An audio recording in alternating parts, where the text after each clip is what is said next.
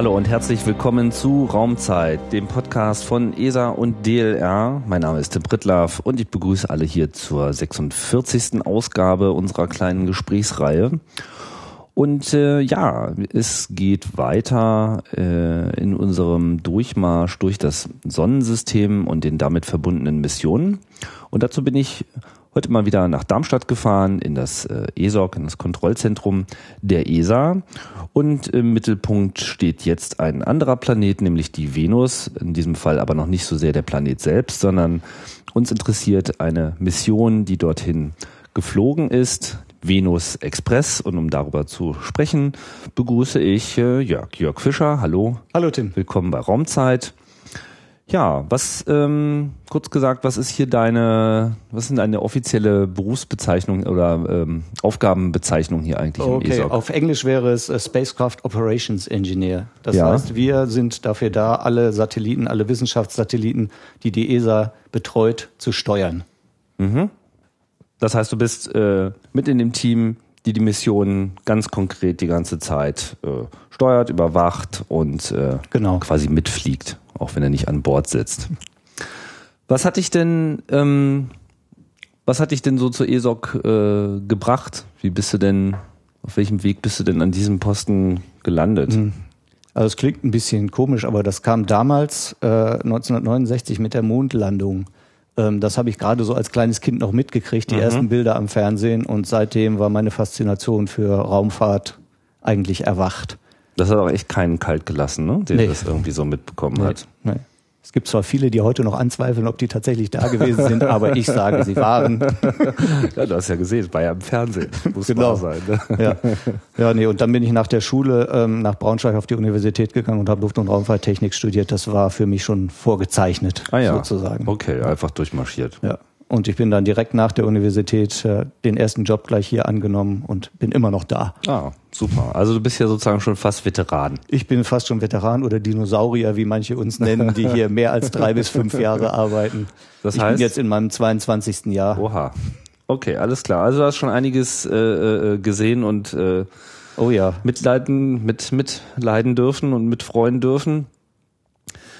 Ähm, was hat das so umfasst? Also welche, mit welchen Missionen bist du da auf dem Weg so betraut mhm. gewesen? Also angefangen hat das Ganze 1990 mit der Mission Hipparcos. Das war damals ein, ein Satellit, der ähm, sozusagen die Sterne vermessen hat mhm. in hoher Genauigkeit. Ähm, als das Ding dann seinen Auftrag erfüllt hatte und nicht mehr funktionierte, bin ich rübergewechselt zu Cluster ich weiß nicht, ob euch das ein Begriff ist. Das sind die vier Satelliten, die im Moment äh, um die Erde rumfliegen, um das Magnetfeld der Erde zu vermessen. Mhm. Das ist allerdings Cluster 2. Ich habe damals auf Cluster 1 schon gearbeitet. Und ähm, der, da, die Satelliten sind ja leider beim allerersten Flug der Ariane 5, 38 Sekunden nach dem Start, ähm, explodiert und in den Sumpf gefallen. Mhm. Äh, deshalb dann auch dann noch die Mission Cluster 2, die ich auch noch mit vorbereitet habe und auch äh, in den Orbit dann gebracht habe. Und dann habe ich den Sprung zu den interplanetaren Missionen gemacht. Äh, erst Mars Express ähm, habe ich gemacht seit 2001 bis mhm. ungefähr 2007 und dann bin ich gewechselt auf Venus Express. Mhm.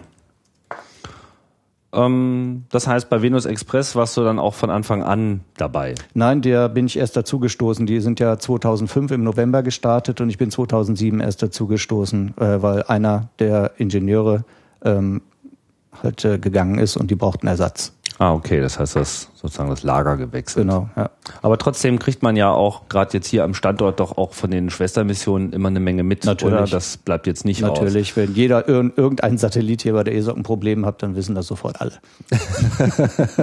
Aber nicht nur, wenn es ein Problem gibt. Nein, nein. Wir kriegen auch mit, wenn neue Starts sind ähm, und fiebern natürlich auch immer mit ja. mit den Jungs, die im Kontrollraum sitzen, dass auch alles funktioniert. Aber ich meine, es gibt ja auch eine ganze Menge Ähnlichkeiten zwischen diesen Missionen. Ich denke, dass es da auch einen regen äh, wissenschaftlichen, ja. technischen. Den großen Unterschied gibt es halt zwischen den erdbeobachtenden Missionen und den interplanetaren Missionen. Mhm. Allein die Art der, der, der Steuerung für diese Satelliten ist halt ganz anders, weil man, mit, man muss mit, äh, mit, mit äh, einer Zeit Konstante noch mitrechnen, weil die Signale natürlich, je weiter man weg ist von der Erde, immer länger brauchen, um zu dem Satelliten zu kommen und man die Antwort dann auch wieder zurückkriegt. Mhm. Also das ist der, ein ganz großer Unterschied zwischen den Erdbeobachtern und den Interplanetaren. Mhm.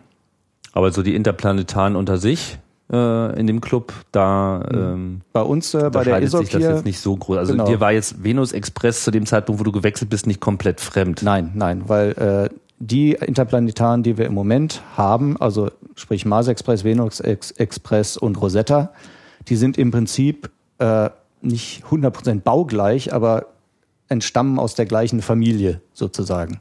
Basieren ähm, also auch auf derselben Technikgeneration, der, was Computer genau, betrifft, etc. Richtig, richtig.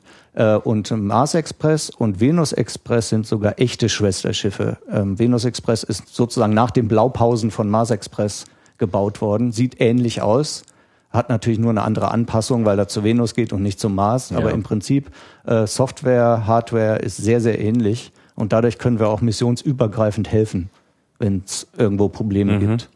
Mhm.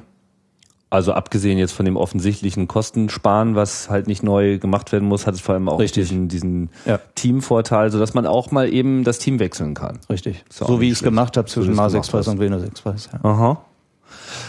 Ähm, ja, trotzdem, auch wenn du jetzt sozusagen nicht unmittelbar dabei warst, ähm, würde mich natürlich jetzt äh, interessieren, sagen, ob du was dazu sagen kannst oder nicht. Mhm. Ähm, es ist ja immer so eine so eine Sache, wenn solche Missionen beschlossen werden sollen, muss ja zunächst einmal auch ein Strong Case gemacht werden. Man muss ja auch äh, darlegen, warum das und nicht äh, irgendetwas anderes. Mhm. Ähm, die beiden Missionen scheinen ja auch in der Hinsicht verbunden zu sein. Also ist das so, dass die auch beide quasi schon parallel ausgedacht wurden oder war das nur klar, man macht jetzt mal Mars und oh, das hat aber ganz gut geklappt, dann können wir ja auch gleich nochmal zur Venus fliegen oder war das so von vornherein auch schon so äh, konzipiert, dass man sagt, naja, ja, der, die sind beide etwa gleich weg, nur in die andere Richtung.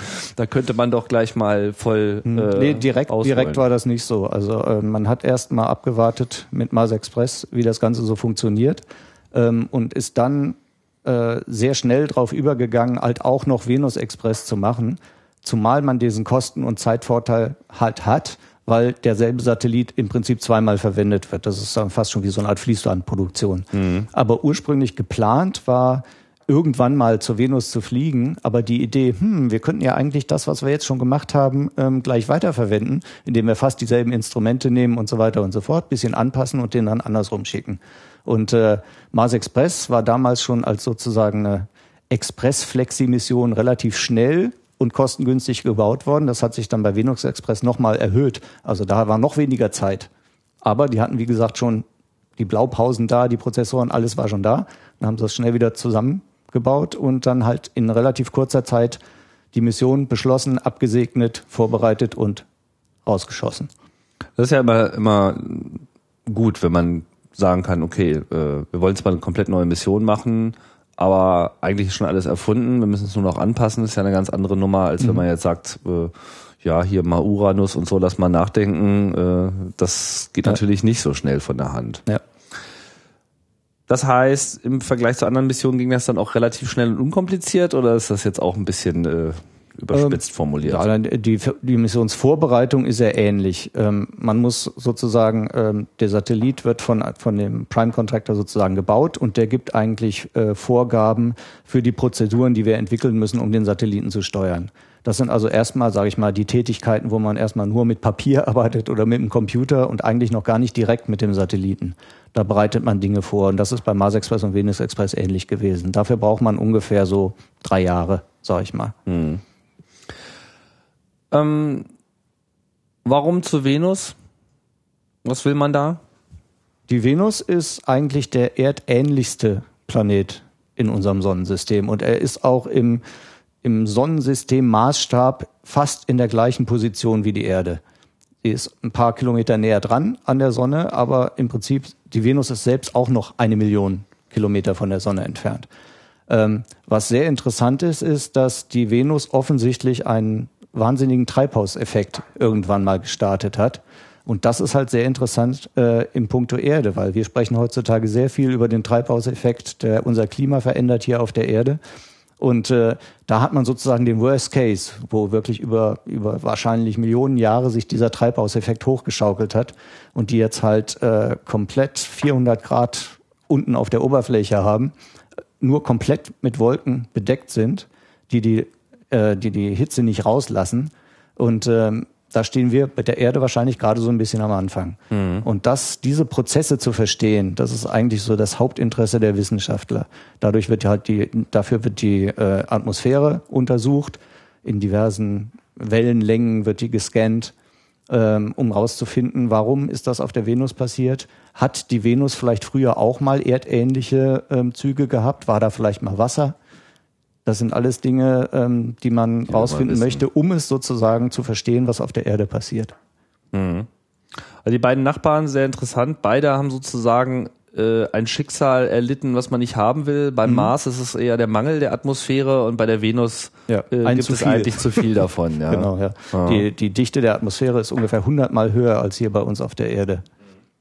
Ähm, was gab es denn bereits für Missionen vorher die sich mit der Venus beschäftigt haben. Interessanterweise sind die Russen eigentlich die, die sich am meisten mit der Venus beschäftigt haben. Die haben auch schon diverse Landegeräte in den letzten 40, 50 Jahren mal hochgeschickt, äh, waren aber leider nicht allzu erfolgreich. Ähm, die haben meistens nur so 30 Minuten oder mal ein paar eine Viertelstunde äh, überlebt äh, durch dieses wirklich äh, stark starke, ähm, wie soll man sagen, durch die Hitze und die Art der Atmosphäre, die säurehaltig ist und so weiter, hat das die Dinger relativ schnell zerlegt. Mhm. Ähm, die Amerikaner sind mit Satelliten ähm, um, den, um den Venus geflogen ähm, und haben auch mal einen Satelliten in die Umlaufbahn gebracht. Ähm, da sind aber keinerlei ähm, dauerhaften Untersuchungen gemacht worden, wie wir das jetzt mit Venus Express haben, der im stabilen Orbit halt um die Venus rumfliegt, jetzt schon seit 2006, April 2006. Mhm. Ähm, das heißt, die waren nur sehr sehr kurz da ja, oder genau, weil ja. die nicht länger gehalten haben oder genau die haben also teilweise einfach nur mal versucht ähm, da überhaupt erst hinzukommen. Genau erstmal hinzukommen. Es ist auch gar nicht so einfach ähm, von der Erde aus alles so zu berechnen dass das wunderbar funktioniert und man genau an dem Punkt rauskommt ähm, wo man hin möchte. Weil die Planeten bewegen sich die die Venus bewegt sich relativ zur Erde und relativ zur Sonne. Also die äh, Berechnungen die unsere Flugdynamiker anstellen müssen sind schon recht kompliziert. Ja. Ja, das hatten wir ja auch schon ähm, in der äh, frühen Folge zur Missionsanalyse, mhm. äh, in dem Fall auch konkret am Beispiel von Mars Express auch schon mal äh, äh dargelegt. Es kam jetzt auch nochmal besonders zur Sprache in der Folge äh, für die ähm, Merkur-Mission, mhm. also BP Colombo wo ja schnell deutlich wurde, dass wenn jetzt so ein Objekt so nah an der Sonne dran ist, dass es mal nochmal extra äh, unbequem ist, weil dann natürlich einfach die Sonne da mit ihrer Gravitation einem die ganze Zeit dazwischen ja. pfuscht. In der Hinsicht ist aber die Venus vergleichsweise einfach zu erreichen, oder? Richtig, richtig. Also wir brauchten keinerlei ähm, Besuche bei anderen Planeten, um Geschwindigkeit aufzunehmen.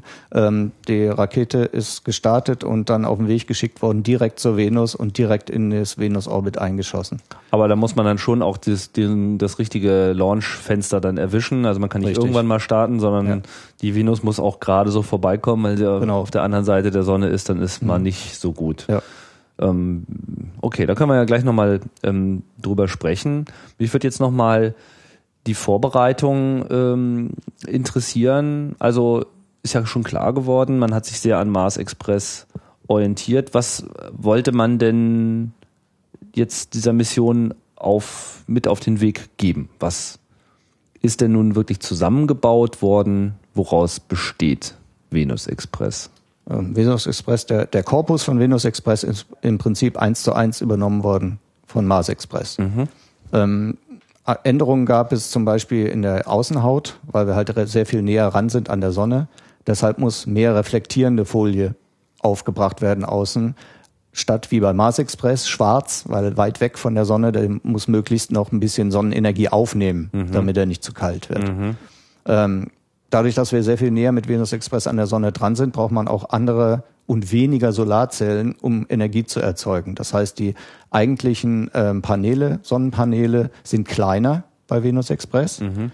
Und haben auch noch Reflektoren drauf. Also es wird nicht mal alles Sonnenlicht, was wirklich aufprallt, auch an Energie Ah, genutzt. Man hätte sozusagen Energieüberschuss. Genau, haben wir sowieso, aber das ist ja auch gewollt, Ja. damit man später mal nicht irgendwo in Probleme kommt. Mhm. Aber das ist auch dann die primäre und einzige Energiequelle? Von- Jawohl, ja, also es nur wird rein nur Okay. Solartechnik. keine Ähm, Akkus, keine. Nein. Ja, Batterien sind natürlich Bat Batterien sind natürlich dabei Ja. für die Fälle, wo ähm, Venus Express hinter dem hinter der Venus verschwindet. Im Schatten halt. Genau, Mhm. im Schatten. Und da brauchst du natürlich Batterien. Ja. Aber nein, ähm, ähm, Atomreaktoren oder sowas wie jetzt bei dem Marslandegerät, die braucht man da nicht. Mhm.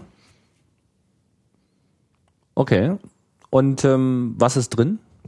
Was ist drin? Ähm, man braucht keine optische Kamera, im Prinzip eine hochauflösende, so wie Mars Express, dadurch, dass eigentlich nur Wolken zu sehen sind. Das heißt also, die Kamera für optische Aufnahmen ist relativ simpel im Vergleich zu der, die Mars Aber es gibt eine. hat. Es gibt eine, Ja, damit man man auch die. Wolkenformationen Ja. äh, dann auch sehen kann. Ähm, der Großteil der Instrumente arbeitet allerdings in einem anderen Frequenzbereich einfach. Äh, die machen halt auch Bilder, aber dann halt eher im Infrarotbereich, in anderen Wellenlängen. Ähm, man kann durch die Wolkendecke mit bestimmten Wellenlängen auch durchgucken, um dann äh, am Boden Temperaturen und sowas äh, zu messen. Ähm, aber die Atmosphäre wird einfach mit mehreren Instrumenten, unterschiedlichen Instrumenten in unterschiedlichen ähm, Frequenzbereichen bearbeitet, um die Komposition herauszufinden. Also Spektrometer Genau. ohne Ende. Ja, und gleichzeitig hat äh, die Venus ja auch eine sogenannte Superrotation der Atmosphäre. Das heißt, die Atmosphäre bewegt sich wesentlich schneller um die Venus, als die Venus sich eigentlich dreht. Oh. Das heißt, äh, es gibt wahnsinnige Stürme von, von sehr, sehr hoher Geschwindigkeit. Äh, Und auch das zu verstehen, die hat zum Beispiel zwei äh, Wirbel an der, an der, am Südpol, die schon seit, so ähnlich wie der rote Fleck beim Jupiter, schon seit Jahrmillionen ein doppeltes Sturmsystem bilden, die aber genau über dem Südpol liegen. Und diese ganze äh, atmosphärische Bewegung zu analysieren und zu verstehen, warum das so ist, ist auch ein weiterer Auftrag sozusagen der Wissenschaft. So eine Superatmosphäre ist das so, wo alles ins totale Extrem Ja. umgeschlagen ist und wo man dann, dann Genau. wahrscheinlich auch ja, ganz gut ablesen kann, wie es sich maximal entwickeln könnte. Ja. Genau. Welche, also welche Instrumente kommen da jetzt Also ins wir, Spiel? Wir, wir haben Instrumente, wie gesagt, die meisten sind äh, Kameras, aber in bestimmten Wellenlängen. Ähm, optisches Instrument hatten wir schon. Ähm, die anderen Instrumente, bei Mars Express war auch noch ein Radar dabei. Ähm, das ist leider auf Venus Express nicht mehr mit eingebaut worden. Ähm, das war wahrscheinlich zeitlich zu kurz, das so umzubauen und anders zu machen, dass man da äh, die gleichen Effekte noch gehabt hätte. Ähm, man benutzt interessanterweise bei Venus Express sowie auch bei Mars Express auch einfach die normale Kommunikationsantenne, um sozusagen, wenn man äh, auf die, äh, die ähm, Antenne auf die Erde ausgerichtet hat, aber dann so langsam hinter der Venus verschwindet, kann man dadurch, dass das Signal durch die Atmosphäre durchgeht, auch die Komposition der, der Atmosphäre selber entwickeln. Nur dadurch, dass man sieht, wie sich das Kommunikationssignal sozusagen verschiebt. Ohne dass die Antenne jetzt da besonders Richtig. für es ist äh, kein, gebaut kein, worden ist kein wäre. Instrument, aber es, es gibt auch dafür einen Wissenschaftler, der sozusagen die Hauptantenne für seine Versuche benutzt. Immer bei so einem, bei, bei Satellitenuntergang sozusagen. genau. okay. Also das meiste ist, ist optisch, beziehungsweise äh, andere Frequenzbereiche, die gemessen werden. Ja. Wir hatten auch ein sogenanntes Fourier-Spektrometer an Bord, ähm, das allerdings leider nie funktioniert hat. Das ist damals schon kurz nach dem Start ausprobiert worden. Man hat, man hat festgestellt, dass aus irgendeinem Grund äh, dieses Instrument nicht funktioniert. Was hätte denn das äh, machen Das, sollen? das hätte äh, bestimmte Moleküle in der Atmosphäre finden können. Also zum Beispiel Methan, Sauerstoff, Kohlendioxid, Kohlenmonoxid, alles was da drin ist, hätte man direkt die Mengenverteilung halt sehen können. Das ist auch wieder eine bestimmte ähm, Wellenlänge, mit der man sozusagen die Atmosphäre scannt. Ja. Und das fällt jetzt leider weg. Die anderen Instrumente haben andere Aufgaben, aber dieser eine Bereich, wofür dieses PFS, wie es hieß, äh, konnte nur leider nicht bearbeitet werden, aber wir haben trotzdem einen hohen Erfolg dieser Mission inzwischen. Wie redundant sind denn solche äh, Instrumente üblicherweise ausgelegt? Äh, das eigentliche Instrument meistens nur einmal. Weil das Aber interne Komponenten sind meistens doppelt ausgelegt. Ja. Das heißt, man hat äh, zwei ähm, kleine Prozessoren sozusagen, zwei Speicher und so weiter, ähm, zwei äh, unterschiedliche ähm, Stromversorgungen, falls diese Dinge ausfallen. Aber die eigentliche Optik ist meistens nur einmal vorhanden. Ja. Und hat man denn herausgefunden, was nicht funktioniert hat an dem Instrument? Nein, leider nicht. Ähm, es hat viele Versuche gegeben am Anfang noch, um irgendwie dieses Instrument noch in Gang zu kriegen. Aber ähm, so ganz genau weiß ich jetzt auch nicht, was die dabei entwickelt haben oder herausgefunden haben, weil das war zu einer Zeit, als ich noch nicht bei Venus Express Ah ja, gearbeitet okay. habe. Das war dann sozusagen direkt am Start. Ja. Und dann wusste man schon nach dem ersten Testen wird nix. Genau. Das ist natürlich immer sehr schade. Oh ja. Da hängen ja, auch viele Herzen dran. Da haben Natürlich. Leute das auch gebaut und sich äh, jahrelang drauf gefreut, da die Daten Mhm. auswerten zu können. Selbst wenn das ein Instrument war, was baugleich auch auf Mars Express war, ähm, ist es doch schade halt natürlich für die Wissenschaftler, diese, diese Möglichkeit sozusagen verpasst zu haben, da noch bestimmte extra Dinge über die Venus herauszufinden. Aber manchmal ist es ja auch so, dass man dann andere Instrumente unter Umständen noch so ein bisschen ähm, auf, sagen wir mal, ursprünglich nicht geplante Art und Weise mitnutzt, um dann solche Sachen auch noch rauszuschälen. Ja, wobei die eigentlich schon sehr spezifisch eingestellt sind, die Instrumente. Äh, man darf die Dinge auch nicht überkompliziert machen, weil je mehr, je komplizierter ein Instrument ist, umso schwerer ist es zu beherrschen.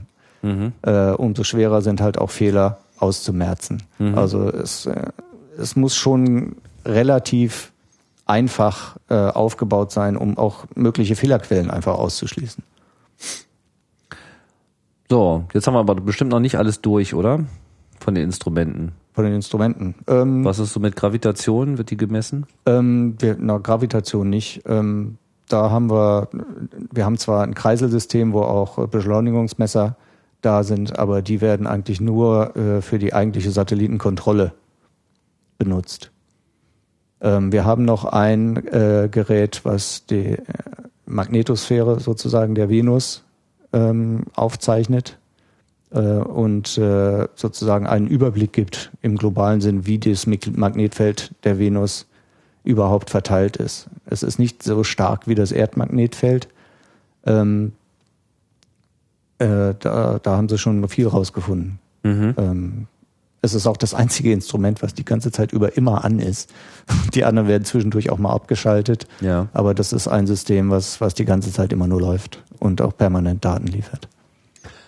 Also wenn ich das richtig verstehe, ist eigentlich Venus Express ist so ein Universalsatellit zur Planetenerkundung. Es geht sozusagen Ja. darum, möglichst viel allgemeine äh, Daten und die eben auch über eine längere Zeit zu gewinnen, um einfach erstmal ein Bild zu haben, einerseits um direkt natürlich Erkenntnisse zu machen, aber es ist auch so ein potenzieller Vorbereiter für spezialisiertere Missionen, dass man Natürlich. dann irgendwann Ja. sieht, so, ah, alles klar, da scheint es einen interessanten Bereich zu geben, den müsste man sich mal genauer anschauen, aber um das zu machen, bräuchte man dann eben auch Richtig. die entsprechenden Instrumente. Deshalb, äh, man hat immer eine Mission, die was rausfindet. Die nächste äh, Mission baut darauf auf, geht weiter in die Tiefe und dann wieder die nächste Mission, wenn die gestartet werden, werden immer, so wie man es beim Mars aussieht, da fliegt ja im Moment jedes Jahr sozusagen einer hin. Ja. Und äh, sämtliche Erfahrungen aus den ersten Missionen werden halt mit dem neuen verbunden.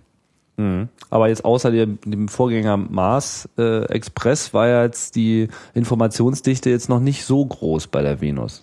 Ja, das ist äh, dadurch, dass man halt nicht so schicke Fotos machen kann wie auf dem Mars mit der 3D-Kamera, ist es für die Öffentlichkeit auch nicht ganz so super interessant wie alles, was Mars Express liefert. Mars hat halt einen sehr hohen Stellenwert, allein auch durch die NASA, die halt schon so viele Missionen gestartet hat, die ja auch in Public Relations sehr offen ist, die wirklich alles immer verteilen. Äh, da weiß die ganze Welt im Prinzip, äh, Mars, oh toll, und da fährt ein Rover rum, oh wow, und Satelliten und so weiter und so fort.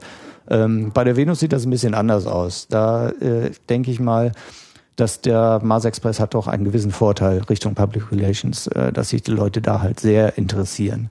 Bei der Venus ist das halt noch etwas Also reduziert. Rover auf der Venus herumfahren zu lassen, wäre eigentlich auch mal ganz pfiffig. Das, Aber wäre pfiffig und es wäre, wäre sehr, sehr, eine sehr große Herausforderung, weil in dem äh, Umfeld da einen Rover zu betreiben, äh, das wäre äußerst schwierig. Äußerst schwierig. Allein durch die hohen Temperaturen und die sehr aggressive Atmosphäre. Ähm, wie gesagt, von den Russen haben die vielen Landegeräte meistens nicht sehr lange überlebt. Mhm. Hm. Ähm, vielleicht nochmal so ein bisschen zurück zur, äh, zu dem eigentlichen Zeitstrahl äh, dieser Mission. Ähm, wann wann be begann Venus Express dann konkret in Planung zu gehen? In Planung war am 2002, 2003 ungefähr fing die Planung an. Also äh, jetzt knapp zehn Jahre her. Genau. Und äh, gestartet wurde sie im November 2005 von Baikonur mit einer Soyuz-Rakete. Fünf Monate hat's gedauert. Das heißt, man hat drei Jahre vorher mit der Planung begonnen und mhm. dann war schon der Start. Richtig. Also da ist ja der Name Express. Daher der äh, Name Express noch mehr als bei Mars Express. Ist das der Grund, dass es so genannt wurde? Ja, äh, und zwar war das äh, sozusagen der Start, sollte es einer Serie werden von, von, äh, von schnell durchzuführenden Missionen durch eine hohe Wiederverwendung einzelner äh, Anteile dieser, dieser Mission. Mhm. Und äh, das hat auch sehr gut geklappt. Selbst Rosetta, die ähm, haben, die ist, ist zwar ein wesentlich größerer Satellit und hat auch noch ganz andere ähm, Instrumente und sowas dabei, aber äh, zumindest der Grundaufbau des Satelliten, die Grundsoftware, die drauf ist, läuft auch in abgewandelter Form auf Mars Express und Venus Express. Das heißt, man hat einen großen Zeit- und Kostenfaktor es geht alles wesentlich schneller, wenn man die gleiche Software wieder verwenden kann. Ja. Und es geht wesentlich schneller, wenn der Großteil der Hardware ähnlich ist. Ja, klar. Aber drei Jahre ist ja wirklich jetzt für, für eine Raumfahrtmission sehr schnell, ja. Sehr, sehr, sehr schnell. Sehr schnell, ja. Also ich meine, wir haben hier schon einiges besprochen, aber so unter unter acht Jahren mhm. äh, könnte ich mich jetzt gar nicht erinnern, dass ja. da überhaupt irgendwas stattgefunden hat. Ja. War einem das gleich von Anfang an also war das von vornherein klar, dass man das in einem kurzen Zeitraum auch schafft? Ich meine, da muss man ja im Prinzip Nein. gleich mit der Reservierung des Startplatzes beginnen eigentlich. Das ist ja fast das Erste, was man macht. Ja. Ja. Also das ist, äh, die, die Wissenschaftler haben sich natürlich schon vorher damit beschäftigt. Wie kommen wir mal zur Venus wieder? Ähm, und das war halt recht attraktiv, weil Mars Express selbst auch in, in kurzer Zeit, sage ich mal in Anführungsstrichen im Vergleich äh, zu anderen Missionen entwickelt wurde. Und da man schon gesehen hat, ähm, wenn man so viele Sachen weiter verwenden kann, dann kann man die, die Zeitdauer, die es braucht, um die Mission wirklich zu entwickeln, um einiges verkürzen. Man kann zum Beispiel die Instrumente, die auf, auf Mars Express laufen, ähm, sind zum großen Teil dieselben, die wir auf Venus Express verwenden, sowie von Rosetta Instrumente, die auch auf Venus Express laufen.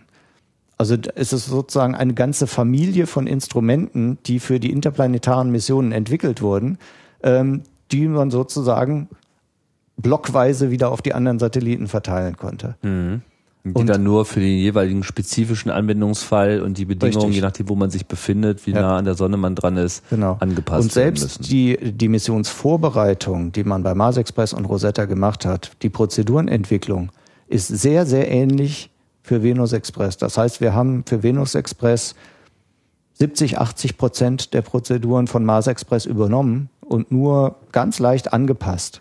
Also was jetzt den Anflug betrifft? Den Anflug natürlich nicht, aber die reine Kontrolle des Satelliten, ah, okay. die Bedienung des Satelliten, okay. die ist halt äh, sozusagen das User Manual von dem einen auf den anderen wieder drauf. Okay, verstehe. Also die ganze ja. Telekommando, wie man mit dem Ding redet, Richtig. etc. Und da spart Antennen, man natürlich eine ganze Menge Zeit, als wenn man das alles neu entwickeln ja. müsste. Okay, verstehe.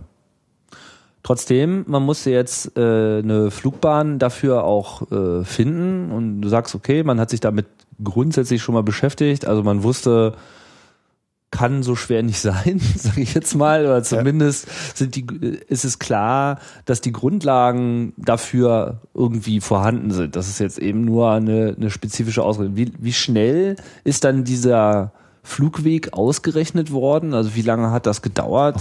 Das äh, kann ich dir so nicht beantworten. Aber ich meine, lang kann es ja nicht gedauert nein. haben, weil ich meine, in dem Moment, wo man sagt, wir wollen jetzt auch wirklich, meine, drei Jahre vorher sich den Slot auf der Rakete zu sichern, heißt ja, man muss auch schon mal in etwa wissen, wann ja. man überhaupt losfliegen kann.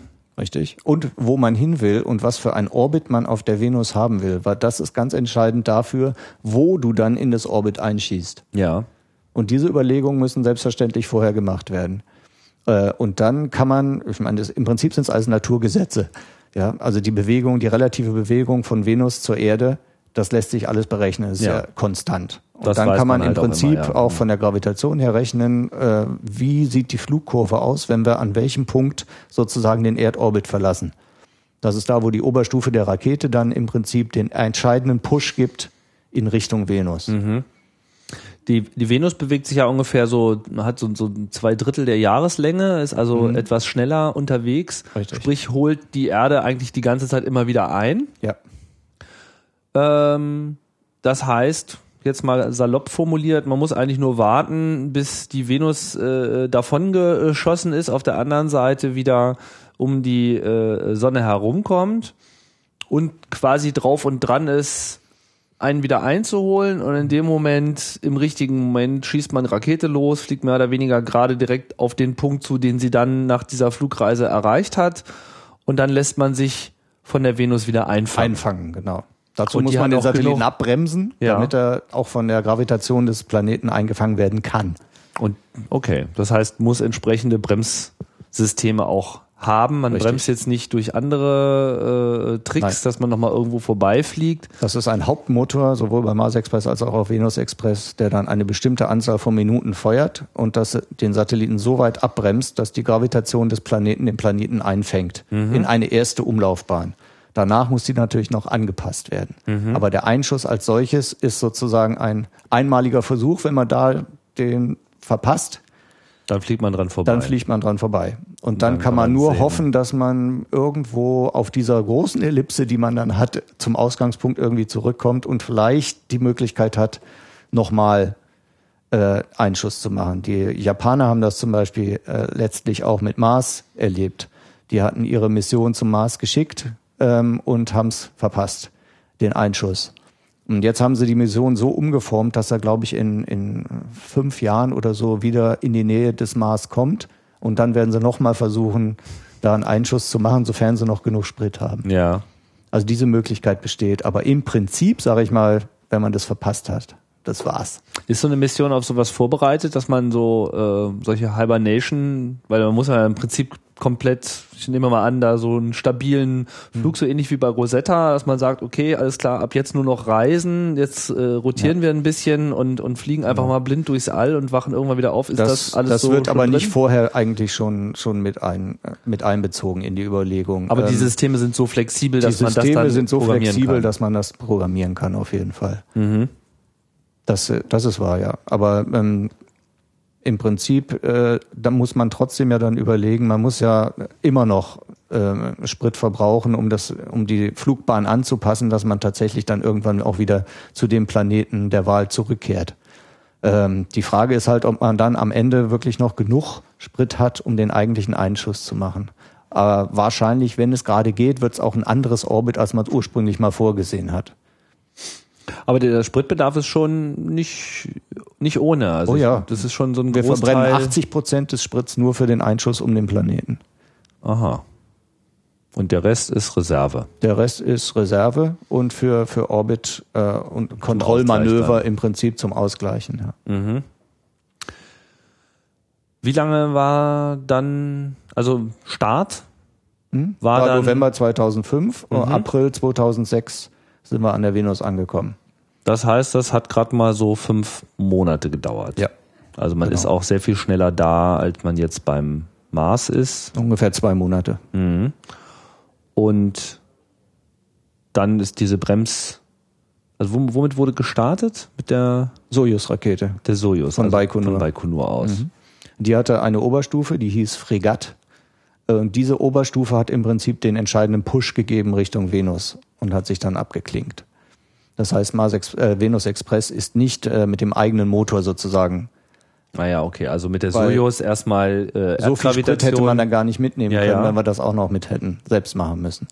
Was ist das, vielleicht nochmal interessant, diese, diese Launchphase, weil da unterscheiden sich ja die Missionen dann auch immer. Das heißt, die Soyuz-Rakete hat jetzt erstmal die, die Schwerarbeit geleistet und ähm, ein so weit in den Erd, ich weiß, ist das dann auch ein Das Erdorbit, der dann zunächst mal erstmal ein? Erdorbit, genau. Äh, und dann wartet man auf dem Erdorbit ab, bis man genau den Punkt erreicht hat, von wo aus man zur Venus schießen muss. Ja. Und dann gibt's im aktiviert Prinzip der noch mal Motor- einen zweiten Start eigentlich. Ja. Das ist auch sehr wichtig, weil ohne diesen Push äh, würde, würde der Satellit niemals die Venus erreichen. Das heißt, wenn diese Oberstufe von der, von der Soyuz nicht funktioniert, dann hätte man im günstigsten Fall noch einen Erdbeobachtungssatelliten. Wenn man Pech hat, äh, kommt er gleich wieder runter. Ja. Und wie schnell muss man dann werden? Also äh, ist das so die maximal erzielbare Geschwindigkeit oder ist es jetzt gar Äh, nicht so wichtig, dass man jetzt super schnell unterwegs ist? Nein, aber man, man muss eine gewisse Geschwindigkeit haben, um der Gravitation der Erde zu entfliehen. Klar. Das nennt sich Fluchtgeschwindigkeit. Das ist eine feste Größe, die berechnet ist auf der, auf der Gravitationsbasis der Erde. Und diese Geschwindigkeit muss erreicht werden. Sonst kann man den Erdorbit nicht verlassen. Und das reicht dann auch schon? Mehr braucht man nicht? Hauptsache man ist mal geflohen oder muss man darüber hinaus auch noch sehr viel beschleunigen oder Äh, Nein. dann auch wieder die Die, meiste die Energie kriegen eine Verlassen? Endgeschwindigkeit im Prinzip von der Fregatte mitgegeben. Was dann gemacht wird, nur noch an Manövern, bis man da ist, sind äh, so kleinere Anpassungsmanöver, damit das, Start, das Zielfenster möglichst genau getroffen Ich meine, wird. meine Frage war, ist diese äh, Mindestfluchtgeschwindigkeit schon ausreichend, also die, die Ja. man braucht, um die Erde zu, ist das schon ausreichend, um dann bis zur Venus zu kommen? Ja, richtig. Man muss jetzt nicht darüber hinaus noch sehr viel mehr äh, Nein. Speed aufnehmen, Nein. weil das einfach schon schnell genug ist. Ja. Es ist auch eine Waffe mit den chemischen Antrieben, äh, die haben eine bestimmte Maximumgröße, die sie erreichen können. Dann ist der Sprit verbraucht und dann, dann war es das. Der Rest ist einfach träge Masse im, im gravitationsfreien Raum, die sich so bewegt. Das heißt, diese, diese, dieser zweite Start aus dem Orbit ist dann auch nochmal so ein, so ein Ruhemoment. Ich meine, es ist ja bei allen Missionen so, in dem Moment, wo der Start dann stattfindet, ist es ja erstmal Aufgabe der Launching Site, äh, ihre Arbeit zu verrichten. Und ich vermute mal, ihr habt dann hier mit äh, schweißnassen Händen äh, hier im, im Oh ja. schicken Kontrollraum äh, des ESOC hier in Darmstadt äh, gesessen und auf das Signal gewartet, dass eben der Satellit dann auch wirklich ausgesetzt wurde, beziehungsweise in dem Moment ähm, ja, was, was ist denn der erste Moment, wo ihr überhaupt irgendeine Information und Kontrolle bekommt? Das ist dann schon in dem Moment, wo nur noch die Oberstufe mit dem Satelliten alleine im Orbit ist. Also wir kriegen äh, sämtliche Informationen eigentlich immer in dem Fall von den Russen geliefert. Die haben ja äh, Instrumente an der Rakete selber und an der Oberstufe, die anzeigen, wie sie gerade arbeitet und ob alles okay ist. Ähm, die schweißnassen Hände fängt ja direkt mit dem Start erstmal an. Also wenn das Ding abhebt, da kann ja tausend Sachen passieren. Ich habe das einmal erlebt in 1996, als die erste Ariane 5 gestartet ist mit den vier ursprünglichen Cluster-Satelliten. Und die Explosion hat mich lange verfolgt. Also das hat eine Weile gedauert, bis ich das verkraftet hatte. ähm, deshalb, wir sitzen da also schon glaub sehr ich. angespannt. Allein in der ersten Phase, wenn das Ding abhebt und man keinerlei Kontrolle hat. Wir können nichts machen. Ja. Ähm, und erst wenn dann wirklich der Satellit ausgesetzt ist, wenn wir diese äh, Nachricht bekommen haben, dann beruhigen wir uns erstmal ein bisschen und Okay, warten also dann nur noch auf das erste Signal vom Satelliten. Okay, aber ihr habt jetzt nicht schon, also habt ihr denn schon dieses Fregatt plus Venus Express Pärchen komplett gesteuert? Nein, nein, das Das, ist immer noch Aufgabe von Baikonur aus. Richtig. Wir über den, den Satelliten in dem Moment, wo er sich von der Oberstufe getrennt hat. Dann macht er bestimmte Bewegungen, die automatisiert sind. Er bootet den, den, den, Computer und dreht sich mit der Antenne Richtung Erde. Und dann Ja. schickt er Signal und wenn wir dann die ersten Daten auf dem Bildschirm sehen, dann Dann geht's los. Und dann ist sind die erste Jubelstürme da, und Da. Wie dann lange hat denn das gedauert? Also klar, der Launch geht schnell, Mhm. aber ähm, ja, das ist ungefähr wann wurde dann die zweite entsinne, Stufe eingeleitet? Ähm, der macht ein oder zwei Mal um die Erde rum, bevor er, äh, bevor er dann losschießt. Ähm, wie lange hat das gedauert? 90, zwei Stunden. 90 Minuten ungefähr insgesamt, äh, bis wir dann wirklich die, die Abklinkung von, von der Oberstufe gehabt haben. Okay, also die Nummer war dann schon so. Ja. Und dann dauert es ungefähr nochmal 45 Minuten, bis die internen Satellitensysteme hochgefahren sind und wir dann wirklich auch Daten unten im Kontrollzentrum kriegen. Also und dann passt- fängt passt- unsere eigentliche passt, Arbeit an. Passt da alles noch in einen Werktag sozusagen? Ja, ja, ja, ja. Das passt da rein. Aber, Aber dann die folgenden Phase- Wochen, die sind dann anstrengend genug. Gibt's eh keinen, äh, keinen Urlaub und nichts. Nee, nee, da, da Auch arbeiten wir auch noch im? Schichtdienst. Da haben wir dann wirklich zwei komplette Teams, die sich abwechseln. Weil in der ersten Phase ist halt noch permanent Kontrolle. 24 Stunden am Tag wird der Satelliten betreut Ja. von mehreren Bodenstationen. Äh, Und das schafft ein Team natürlich nicht. Irgendwann müssen die auch mal sich ein bisschen ausruhen. Zwei Teams. Zwei Teams Also zwölf genau. Stunden Schicht sozusagen. Genau, richtig. Oha. Ja. Und das Ganze dauert dann je nach Komplexität des Satelliten mh, äh, zwei, zwei Wochen vielleicht, bis die erste Ausrichtung, die sämtliche Tests gemacht worden sind. Die, man fährt alles mal hoch, guckt, ob alles funktioniert. Ähm, und dann fängt die sogenannte Cruise-Phase an, wo der Satellit eigentlich nur noch beobachtet wird, Kontrollmanöver hier und da gemacht werden, ab und zu ein kleiner Test. Ähm, und diese, diese Cruise-Phase, die dauert dann halt im Prinzip fünf Monate, bis man an dem, in dem Fall an der Venus angekommen ist. Aber wir sind nicht tatenlos während dieser fünf Monate. Es sind schon noch diverse Dinge zu tun. Ja, muss ja auch erstmal alles in Betrieb genommen werden und äh, Dinge müssen gegebenenfalls auch schon zu dem Zeitpunkt äh, natürlich getestet werden, ob sie überhaupt noch funktionieren. In einem Fall haben wir Richtig. ja schon gehört, äh, war es nicht so äh, toll. Ähm, kalibriert man dann auch schon irgendwas oder ist das eigentlich etwas, was man dann erst vor Ort macht? Nein, das ist alles, das ist alles in dieser ersten Phase, in den ersten zwei, drei Wochen nach dem Start, ähm, werden sämtliche ähm, Systeme des Satelliten, der auch eine hohe Redundanz hat. Das heißt, man hat A- und B-Systeme für alles Mögliche. Die werden alle ausprobiert, ob alles funktioniert. Äh, dann werden die Instrumente hochgefahren und es werden kurz mal Daten gesammelt, um zu sehen, äh, ob alles richtig funktioniert, ob der Speichervorgang an Bord des Satelliten funktioniert, äh, ob die Daten runterkommen vom Satelliten, wenn die, wenn die runtergeladen werden, dass die Bodenstationen das aufnehmen. Das wird alles getestet. Da ist man wie lange mit beschäftigt? Also zwei, drei Wochen ungefähr. Hm. Und dann gibt's die gleiche Phase später nochmal, wenn man den Einschuss um den Planeten gemacht hat. Das heißt, bei fünf Monaten Flug ähm, hat man dann so irgendwann mal vielleicht so drei Monate dazwischen, wo man eigentlich nur noch wartet. Ja. Bei in Venus Express war das, glaube ich, auch so der Fall. Bei Mars Express war das nicht so der Fall, weil da hatten wir sehr, sehr viele Probleme. Im Prinzip während der gesamten Cruise-Phase bis zum Mars. Das heißt, da hatten wir keine Freizeit als solche mal zwischendurch. Ähm, aber diese ganzen Dinge, die damals passiert sind, sind halt in die Entwicklung von Venus Express auch noch mit eingeflossen, sodass die Cruise-Phase bei Venus Express sehr entspannt war. Wie, wie, also wie kann man das quantifizieren? Wie, äh, wie viele Vorfälle muss man dann äh, unterm Strich doch noch äh, bearbeiten? Also richtig heftige Vorfälle bei Mars Express hatten wir so damals 24 bis 26 Mal. Äh, bei Venus Express insgesamt bis jetzt inklusive der normalen Routinemissionen hatten wir vier, vier, fünf Mal, wo was wirklich Außergewöhnliches passiert ist. Also da war bei Mars Express doch ganz anderer Zug hinter. Vier, fünf Mal. Was Außergewöhnliches. Ja. Dann kann man das ja mal benennen. Was, was war denn das? Was geht denn da schief?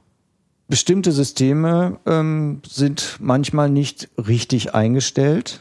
Ähm, zum Beispiel die, die sogenannten Star Tracker, die wir an Bord haben, Also die die Lage des Satelliten relativ zum sozusagen restlichen Weltall. genau, äh, immer genau einstellen. Ähm, hat man zum Beispiel beim Mars Express und auch bei Venus Express später noch gesehen, dass äh, die so gebaut sind, dass teilweise Sonnenlicht reinfällt. Und wenn Sonnenlicht in den Star Tracker reinfällt, dann kann er keine Sterne mehr erkennen. Weil alles überstrahlt. Richtig. Und das so, als wenn war eine normale Kamera einfach in die Sonne hält. Genau, das, bei Mars äh, Express sozusagen direkt nach dem Start, ups, der kann nichts sehen. Ähm, das war schon recht heftig und man musste sozusagen die Software anpassen. Wir haben dem Satelliten, bei haben wir das genannt, Express sind wir jetzt oder bei nee, Mars? bei, bei Mars Express noch. Ach so. Ähm, weil äh, Venus Express hat die gleichen Star Tracker, aber auch da wurde gelernt aus dem Problem äh, mit Mars Express. Man hat ihm sozusagen eine Sonnenbrille verpasst. Ja. Und das alles rausgefiltert, damit da mehr Sterne dann halt zu sehen sind für die Kontrolle. Okay, also das war Das war bei jetzt- Venus Express unproblematisch. Ich wollte Genau. jetzt mal auf die auf die Venus Express Auf die problematischen Teile kommen, genau. Ähm, zwar ähm, hat man bei Venus Express ab und zu auch mal Probleme, dass der Computer aus irgendwelchen Gründen äh, aussteigt. Ähm, das kann sein, dass zum Beispiel durch, äh, durch, durch Sonnenstürme ähm, elektrisch geladene Teilchen auf den Satelliten prallen und die Speicherchips kurzfristig stören. Mhm. Und dann steigt er aus und bootet neu komplett. Das heißt, der dreht sich in seinen Safe Mode, wie man sagt, seinen sicheren Modus und geht erstmal Richtung Sonne. Paneele ausrichten, Richtung, ausrichten Richtung Sonne, damit immer Power da ist. Und dann bootet er seine Systeme neu und dreht sich dann hinterher erst wieder zurück Richtung Erde. Mhm. Und dann müssen wir gucken, huch, warum hat er das jetzt gemacht? Was ist da passiert? Und da kann es dann sein, dass man auch mal auf die B-Instrumente umsteigt, um zu gucken, ob da das Problem auch existiert oder ob das permanent ein permanentes Problem ist. Dann muss man auf die B-Systeme umsteigen oder ob das einfach nur ein Hiccup war sozusagen, ähm, was nicht unbedingt jetzt für die Dauer der Mission ein Problem sein wird und äh, kann dann wieder auf den A-Systemen auch bleiben. Wie muss man sich denn das vorstellen? Also das ist ja schon noch jetzt auch die Phase, wo dann diese durchgehenden Schichten gefahren wurden. Ja. Ähm, man hat zwei komplette Teams, die eigentlich identisch besetzt sein müssen. Also mhm. auch, auch das Team ist sozusagen alles äh, A und B, ja. äh, alles redundant. Ähm, und man empfängt mehr oder weniger permanent einen Datenstrom vom Satelliten. Mhm. Und irgendwann geht eine rote Lampe an. Genau. So, am besten nachts um fünf. Ja, genau. Äh, in dieser Phase ist man allerdings nicht nur alleine, sondern man hat auch von, von, den, von den Satellitenbauern und von den Entwicklern in SDEC und so weiter immer äh, Leute vom Projekt da, die sich dann sehr gut in bestimmten Dingen des eigentlichen der Hardware auch auskennen. Ähm, wir sind also ja da im Sinne von im, im Fernzugriff, die. Äh Nein, die sind teilweise auch bei der ESOC im Team, im Schichtbetrieb mit drin. Ah, okay. Für diese gerade Phase für diese sozusagen. Fälle, gerade ah, ja. für diese Fälle, ähm, wenn da was passiert, kann. dass man gleich die Spezialisten dabei hat. Also Und also STEC sollte man noch mal kurz erwähnen die Niederlassung der ESA in äh, Holland. Mhm. Gab es ja schon einige, äh, einige Berichte äh, von hier und jetzt konkret, denke ich mal, dreht es sich hier um das Testcenter. Richtig. Also da, wo eben äh, alle Satelliten der ESA durch müssen. Mhm. Aber Venus auch die Missionsentwicklung als solche in STEC, da ist sozusagen der erste Schritt einer Mission passiert. Mhm. Immer da. Aber, und das äh, an der Stelle kann ich auch nochmal verweisen auf die äh, Folge, die wir hier gemacht haben zum Aztec äh, Test Center selber, wie das dort äh, abläuft, was ja ein interessanter Aspekt ist und was äh, häufig vergessen wird, ist so, der wird ja nicht nur getestet und funktioniert wunderbar, sondern bei diesen Tests fallen ja alle möglichen Rahmendaten an, mhm. die man dann eben in einem solchen Krisenfall schnell heranziehen kann und sagen kann, okay, wir haben dieses Ding ja auch gemessen, wir wissen ganz genau, was jetzt hier die konkreten Grenzbereiche sind und Eigenschaften und wo das Ding vielleicht etwas wackeliger ist und wo wir sagen können, da ist das einfach mal so mhm. sicher, da äh, geht nichts schief, genau. dass man dann eben auch solche äh, Sachen heranziehen kann, um sich dann sicher zu sein, dass es das nicht ist oder eben auch eine Vermutung genau. zu entwickeln, dass es das mhm. vielleicht sein könnte an genau. der Stelle. Und dazu kommen dann wirklich noch die, die den, den Satelliten auch gebaut haben. Wer war das bei Venus Express? Das war Astrium. Mhm. Äh, und dazu kommen dann auch noch die ganzen äh, Wissenschaftler, die die Instrumente entwickelt haben. Auch die sind in der Startphase immer irgendwo mit dabei, besonders dann, wenn wir die Tests mit ihren Instrumenten machen, dass sie direkt auch die Daten ihres eigenen Instrumentes bei uns wirklich in Echtzeit dann empfangen und auch Probleme relativ schnell erkennen können. Und dieses Computerproblem, wie was hatte das dann sozusagen für konkrete Folgen? Also dann gab es da mehrere, mehrere keine, Folgen. Keine erstmal Daten. keine, erstmal keine, ja, und dann gibt es mehrere Folgen. Je nachdem, wo dann das Problem eigentlich sitzt, wird entweder die Software angepasst, wenn es ein Softwareproblem war, oder äh, wenn es ein Problem war mit dem eigentlichen Bedienung des Computers, dass man irgendwie Schritte zu schnell abgearbeitet hat oder in der falschen Reihenfolge, dann werden die Prozeduren angepasst. Oder wenn tatsächlich es so ist, dass das ein Hardware-Problem ist, dann geht man auf die redundante Einheit. Aber wie ist denn das jetzt konkret gelaufen in dem Fall? War das jetzt das erste, auch das erste Ereignis? Ähm, du hast ja gesagt, es gab nur vier oder ja, fünf Fälle, wo wirklich was schiefgegangen ja, ist. Das sind also meistens alles ähm, Computer oder oder oder von dem von dem Speicherrekorder gewesen, der Fehler produziert hat. Ähm, wir haben bisher nicht irgendwie auf redundante Systeme um umswitchen müssen. Mhm. Äh, es war immer klar, dass es sozusagen nur ein temporärer Fehler war. Und dann hat man schnell hier und da mal ein bisschen die Software angepasst, um dieses Problem sozusagen zu vermeiden. Die einzige Oder, Ausnahme ist jetzt das kaputte Instrument. Und das Ausnahme das kaputte Instrument, da kann man gar nichts machen. Mhm. Aber ähm, alles, was man machen kann, durch Umschalten, durch andere Prozeduren, durch andere Reihenfolgen, wie man Dinge bedient, kriegt man sehr viel in den Griff. Aber mich würde nochmal interessieren, wie er da konkret organisatorisch jetzt mit mhm. umgeht. Also es gab halt jetzt, es gibt irgendwie eine, eine, Warnmeldung oder sagen wir mal, in dem Fall ja einen Datenstromausfall, weil wenn der Computer ja. nicht reagiert, kommt wahrscheinlich einfach nichts genau. mehr. Äh, was wenn, ist dann los? Dadurch, dass dann alle aus ihren Betten und äh, ja, genau. rutschen an ähm, der Stange Meistens herunter? ist es ja so, zum Beispiel mit, mit den Satelliten wie Venus Express, die eine feste Hauptantenne haben. Ähm, solange die Daten gesendet werden, ist sozusagen alles gut. Und wenn plötzlich mal, äh, wenn die Bodenstation sich ausrichtet zum Satelliten, keine Daten kommen, dann denkt man schon, hups, da geht's dann schon mal los. Da ruft man dann schon mal erstmal die ersten Leute an. Dann wird getestet liegt an der Bodenstation. Also wird dann, wird dann auch das B-Team aktiviert sozusagen oder das A-Team, je nachdem, wer gerade dran es, ist? Man ja. ruft das A-Team sozusagen. ja, also beide Teams gleichzeitig eigentlich nicht. Also ja. es kommt immer darauf an, wenn das jetzt äh, sehr zum Ende der Schicht des ersten war, dann kann man die Jungs auch schon mal eine halbe Stunde früher okay. reinholen, um mhm. das dann zu bearbeiten. Ja. Ähm, in dem Fall, äh, man muss erstmal testen, ob die Bodenstation richtig funktioniert. Die hat ja auch sehr viele technische Komponenten. Hat die sich richtig ausgerichtet? Ähm, ist, der, ist der Output groß genug? Ähm, das wird erstmal getestet. Wenn da alles in Ordnung ist, dann äh, wartet man auf irgendwelche Signale vom Satelliten. Ähm, wir wissen, dass zum Beispiel Venus Express und Mars Express ungefähr 45 Minuten brauchen, um sich wieder Richtung Erde auszurichten. Das heißt, man wartet dann ab erstmal. Mhm. Und wenn dann ein Signal kommt, dann weiß man, aha, der ist im Safe-Mode gewesen. Ähm, dann wird jetzt langsam das System komplett wieder hochgefahren. Da wird überall geguckt, woran es hätte liegen können. Äh, er hat ja auch Fehlerspeicher. Das heißt, er sagt einem eigentlich schon, was nicht funktioniert hat. Er sagt nicht warum, aber er sagt zumindest, was, wo genau in welcher Ecke nicht funktioniert hat. Mhm. Und diese Daten nimmt man erstmal auf. So. Und es ist auch so, dass er nach diesen 45 Minuten immer wieder kam. Ja. Also es, das ja. war jetzt nicht so, dass dass, dass, dass mal ein paar Stunden irgendwie Schicht war, sondern genau. gab also so eine Pause. Bisher haben wir das noch nicht erlebt, dass der wirklich ganz weg war. Okay, das ist gut. Das wäre schwierig, weil da müsste man irgendwann anfangen, sozusagen auf gut Glück einfach mit der Bodenstation ein paar Signale zu schicken, um zu gucken, ob er die auffängt oder mhm. nicht. Aber das haben wir zum Glück nie erlebt. Er ist immer brav wieder äh, zur Erde zurückgekommen.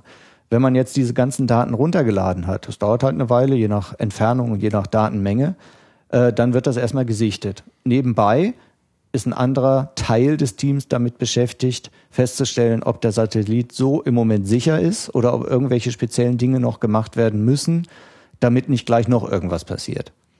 Weil ähm, es ja sein kann, dass der Fehler eben auch genau. ein echtes Fehlverhalten Richtig. nach sich gezogen ja. hat, was korrigiert so. werden müsste. Und äh, die anderen, die nehmen sich jetzt die Daten vor. Und dann zieht man sich zurück, meistens aus dem Kontrollraum in, in extra Briefingraum und dann diskutiert man erstmal aus, wer was gesehen hat, wer welche Idee hat, warum das so ist. Dann wird getestet, äh, wenn wir das und das machen können, haben wir schon eine Prozedur dafür. Ist das vorher schon mal ausgedacht gewesen, dass sowas passieren kann? Dann haben wir auch sozusagen sogenannte ähm, Rettungsprozeduren die solche Sachen abarbeiten können, je nachdem, was man alles bedacht hat. Verstehe, man hat sich sozusagen ja. schon vorher Gedanken gemacht, wenn das passiert, genau. dann müssten wir so das und so. Das ist Teil so der Missionsvorbereitung, ist sich halt auch mit möglichen Fehlern zu beschäftigen. Verstehe. Und damit man nicht zu Fall viel so? Zeit braucht. In dem Fall war zum Beispiel so, dass man die Prozeduren hatte mhm. und äh, Testprogramme laufen lassen kann in bestimmten Einheiten. Und dann wird genau ein Zeitplan aufgestellt, wann man was macht wo man laufen die Programme dann? Auf dem Satelliten? Ja, ja, mhm. ja. Die laufen auf dem Satelliten, die kann man aktivieren, so Testprogramme. Ja. Ähm, die sozusagen jetzt genau für diese Fälle zugeschnitten genau. sind und von daher Teil der Software Richtig. sind von vornherein. Also ja. Prozedur heißt nicht nur, man hat einen Zettel, äh, wo drauf steht, wen man jetzt anrufen mhm. soll, sondern Prozedur heißt, der Satellit selber ist schon vorbereitet, diese Fehler genau. zu analysieren und man muss es dann nur noch aktivieren. Richtig. Aha, genau. Okay, verstehe. Ja, und dann man muss natürlich einige Sachen noch mitberechnen, zum Beispiel, wie lange haben wir noch Kontakt mit der Bodenstation, das heißt, wird ein Zeitplan aufgestellt, wann wir überhaupt was machen können.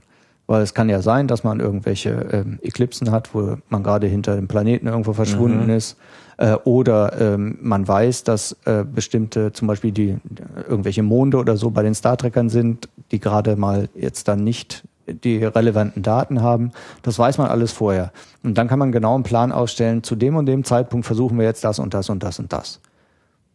Und dann geht man halt ran und äh, Step by Step geht man vorwärts, guckt sich die die Ecke an, wo wirklich was gewesen ist, lässt diese Testprogramme laufen und eventuell muss man dann halt bestimmte Dinge anpassen oder auch nicht, wenn man feststellt, das war jetzt wohl nur ein sogenannter Single-Event-Upset. Ähm, das passiert ab und zu mal. Allein, wie ich vorhin schon sagte, wenn irgendwelche äh, äh, Sonnenstürme oder sowas elektrisch geladene Teilchen auf die Satelliten abschießen, da gibt's dann eine Kurzzeitverwirrung teilweise im System, die dann aber wieder verschwindet. Das heißt, dem System ist einfach nur mal kurz schwindelig geworden und äh, hat jetzt wieder Luft und geht wieder. Und das genau. ist einfach normal. Das hat man schon geahnt. Das mhm. passiert dann halt so. Genau. Das haben wir da bei Venus Express gerade jetzt in letzter Zeit, als die ersten Sonnenstürme in diesem Elfjahreszyklus der Sonne wieder aufgetreten sind. Mhm. Da war wirklich eine Sonneneruption, die wirklich gerade genau Richtung Venus ging. Die hat die Erde nicht besonders äh, stark abgekriegt, aber die Venus ist halt voll getroffen worden. Und äh, Venus Express äh, hat diese zwei Star Trekker ja an Bord und die waren blind für, äh, ich glaube, 48 Stunden komplett. Das heißt, äh, wir konnten keine, keine direkte Lagekontrolle machen, die basiert ja auf den Star Trekkern. Wir haben jetzt noch Kreiselsysteme, die sozusagen im Moment das gleiche, das, den Satelliten auch halten. Aber wie, wie alle diese Kreiselsysteme, die haben eine bestimmte Drift die, die eigentlich ausgeglichen werden soll durch die Star Trekker äh, Messungen. Wo sie sich dann immer wieder Wenn neu die nicht kommen, dann so. driftet der halt ganz langsam halt weg vom vom So wie eine Digitaluhr nach 14 Tagen einfach genau. auch mal in zwei Sekunden falsch Richtig, läuft. So. Genau, ja. so genau so kann man sich das vorstellen. Mhm. Äh, und da muss man dann halt gegensteuern. Das heißt, da gibt es bei die Flugdynamiker berechnen dann sozusagen in etwa, wo man den Satellit mal kalibrieren kann, in welchem Winkel der gerade noch Richtung Erde äh, läuft, äh, dass wir auch die Signale wieder haben und auch Kommandos hochschicken können. Und das hat, wie gesagt, 48 Stunden gedauert, bis diese, diese, diese, äh, dieses Blenden der Star Trekker wirklich auch wieder weg war. Hat man denn diese Sonnenwindgeschichte erst dadurch bemerkt, dass eben ein Ausfall war oder ist man da schon äh, in der interstellaren Wettervorhersage so in dem Fall in dem Fall äh, war der der Sonnensturm nicht auf der eher zugewandten Seite ausgebrochen. Und die meisten Satelliten, die wir zur Sonnenbeobachtung haben, sind halt zwischen uns und der Sonne. Aber mhm. in dem Fall war es nicht sichtbar. Das heißt, wir sind richtig hart getroffen worden und erst dann wussten wir, aha, ah, okay. da ja, war gut. ein Sonnensturm. Gut, genau. Jetzt muss man ja nochmal äh, zurückholen. Also 2005 war der Start, 2006 im Januar, Februar? April. Äh, April, genau. War man dann da und seitdem kreist Venus Express um die Venus. Richtig. Aber die Venus kreist ja auch munter weiter um die Sonne. Um die das Sonne. heißt, jetzt kann die irgendwo sein. Wir sind auf der einen Seite der Sonne, auf der anderen Seite sind die beiden. Man hat auch Richtig. vielleicht gar keinen unmittelbaren Funkkontakt. Und wenn ja. da jetzt mal eine Eruption ist, dann weiß man es nicht mit die einzige Möglichkeit wäre, dass man jetzt mit den Satelliten, die die Sonnen vor Ort beobachten, mhm. da, äh, da gibt's ja. ja auch. Äh, Richtig, da gibt's einige und einige sind auch ein bisschen so am Rand äh, stationiert, aber die können nicht komplett die ganze Sonne abdecken und sozusagen eine Warnung geben, dass da wieder eine Eruption kommt. Ah, okay. Also in dem Fall traf es einen unvorbereitet, aber Richtig. zumindest wusste man auch, also es gab zumindest eine Kommunikation zwischen ja. äh, Express und Erde. Als wir das gesehen haben, dass die Star Trekker nicht mehr, nicht mehr arbeiten, ist sofort die erste Vermutung. Gucken wir uns mal an, was der für, für ein Background Neues drauf hat. Was hat man denn da für eine maximale Verzögerung? Ich meine, wenn die Venus jetzt auf der anderen Seite der Sonne ist, mhm. dann ist das ja schon ein nicht ganz unerheblicher Abstand. Ja, ja das kann bis, bis 20 Minuten ungefähr 20 dauern. Minuten. Ja. Und äh, das ist das, das ist halt das Problem mit interplanetaren Operationen. Im Prinzip äh, sind Dinge am Satelliten schon passiert, die wir nach 20 Minuten erst sehen. Das und heißt auch Kommandos sofort äh, Maßnahmen ergreifen, die aber dann ja genau. auch frühestens in 20 Minuten überhaupt greifen können. Richtig. Und dann muss man vielleicht nochmal 20 Minuten nachdenken. Also man hängt ja. einfach eine Stunde hinterher. Aber in mhm. dem Moment ist dann auch schon echt Alarm. Also ja, das ist natürlich. dann sozusagen. Weil das ist kein Zustand, in dem der Satellit, wie gesagt, äh, relativ lange bleiben kann. Weil irgendwann driftet er mit der Antenne von der Erde weg und dann wird es ganz schwierig, äh, Kommandos hochzuschicken noch. Mhm. Weil dann hat er, er hat dann zwar noch so zwei Reserveantennen, die im Vergleich zu der einen gerichteten Antenne sozusagen omnidirektional arbeiten, aber die sind wesentlich schwächer. Und auf die Entfernung ist es schon wirklich ganz, ganz schwierig, Telemetrie überhaupt zu bekommen. Aber es reicht wahrscheinlich gerade noch, wenn man mit den ganz großen Antennen, den 70 Meter Antennen mit ordentlich Power ein Kommando in diese kleinen Antennen reinsteckt. Mhm. Ist aber keine Garantie, dass das wirklich funktioniert. Ähm, jetzt muss es ja eigentlich so, äh, weiß nicht, wie ich das jetzt rechnen soll, aber so gefühlt äh, vielleicht auch mehr als einmal im Jahr diesen Fall geben, die Venus ist halt auf der anderen Seite der Sonne. Korrekt. Dann ist sie ja wirklich komplett verdeckt und das wahrscheinlich auch nicht nur für ein paar Minuten, sondern über einen längeren paar Tage Zeitraum. dauern. Ein paar Tage dauert Ja. das. Das heißt, man weiß vorher schon, es gibt da so, ein, so eine Woche, da ist dann einfach gar nichts. Mhm. Meine, wenn in dem Moment jetzt so eine Sonnenwindkatastrophe passiert, wie ist man denn darauf vorbereitet? Also muss ja das System sich Das selbst ist- schützen. Das ist, das ist einer dieser Fälle, ähm, äh, wo man äh, nicht im Prinzip eingreifen kann. Man kann nicht alles abdecken. Ähm, wir machen es meistens so, dass wir keinerlei wichtigen Operationen in dieser Zeit planen. Das heißt im Prinzip, selbst wenn er hinter der Sonne verschwindet, äh, bleibt er in, in einer bestimmten Lage. Man macht also nicht noch große Wissenschaftsuntersuchungen. Man vermeidet alles, woraus dann irgendwie ein Fehler entstehen könnte, in dem Fall. Aber ähm, der Satellit selbst äh, hat auch äh, gewisse Timer, die man einstellen kann, für wie lange er wirklich ohne ähm, Erdkontrolle sein kann, bevor er von sich aus in den Safe Mode geht. Das kann man anpassen, je nachdem, wie lange man wirklich keinen Kontakt wegen dieser, wegen dem, des Verschwindens hinter der Sonne hat. Mhm. Wie ist das dann ausgegangen mit dem Sonnenwind? Ja, nach, nach 48 Stunden merkten wir, dass langsam das Hintergrundrauschen verschwand. Und ich dann, meine, wie, wie war denn zu dem Zeitpunkt der, die Kommunikationsposition? Also wie lange Also wir waren immer noch, die, die, die Kreiselsysteme sind sehr gut und die haben den wirklich festgehalten. Also wir brauchten da nicht groß was machen. Ich meine, wie viel Verzögerung gab es äh, im Signalweg zu dem Zeitpunkt? Also wie lange hat Ah, es überhaupt okay. gedauert? Also Äh, wo war? ich denke, das, das? war, der Signalweg war so um die 10, 15 Minuten, glaube ich, zu dem Okay. Zeitpunkt. Und äh, aber wir haben ihn, äh, er war ja die ganze Zeit auf die Erde ausgerichtet in dem Fall. Das heißt, wir haben auch die, die Daten im Prinzip permanent gekriegt. Ja. Und äh, es hat wirklich, Flight Dynamics hat nochmal kurz kalibriert. Wir haben so eine kleine Bewegung eingegeben vom Satelliten um die Erde rum, damit man genau sieht, wo die Grenzen sind und wann man wirklich was gegensteuern müsste, um die, Sat- um die, äh, die Position zur Erde länger halten zu können.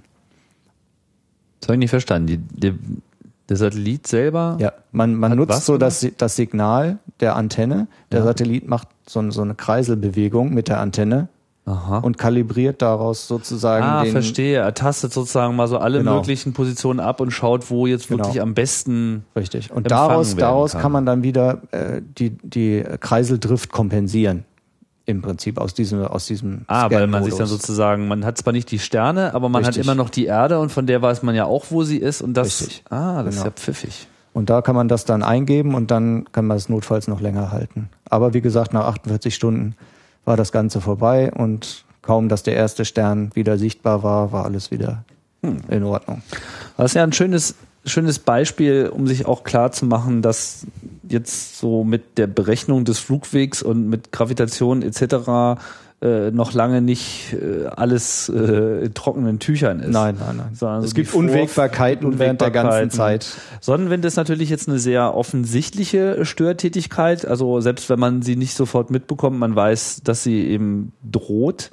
Was gibt's denn sonst noch so für potenzielle ähm, Bedrohungen jetzt so jenseits der Sonnenaktivität, die noch so unvorhergesehen? Ich meine, das ist ja eigentlich so der einzige wirklich dynamische Faktor. Der einzige Stelle, dynamische ne? Faktor eigentlich, ja. Ähm, es kann, je näher man an der Sonne dran ist, auch mal ein thermisches Problem geben.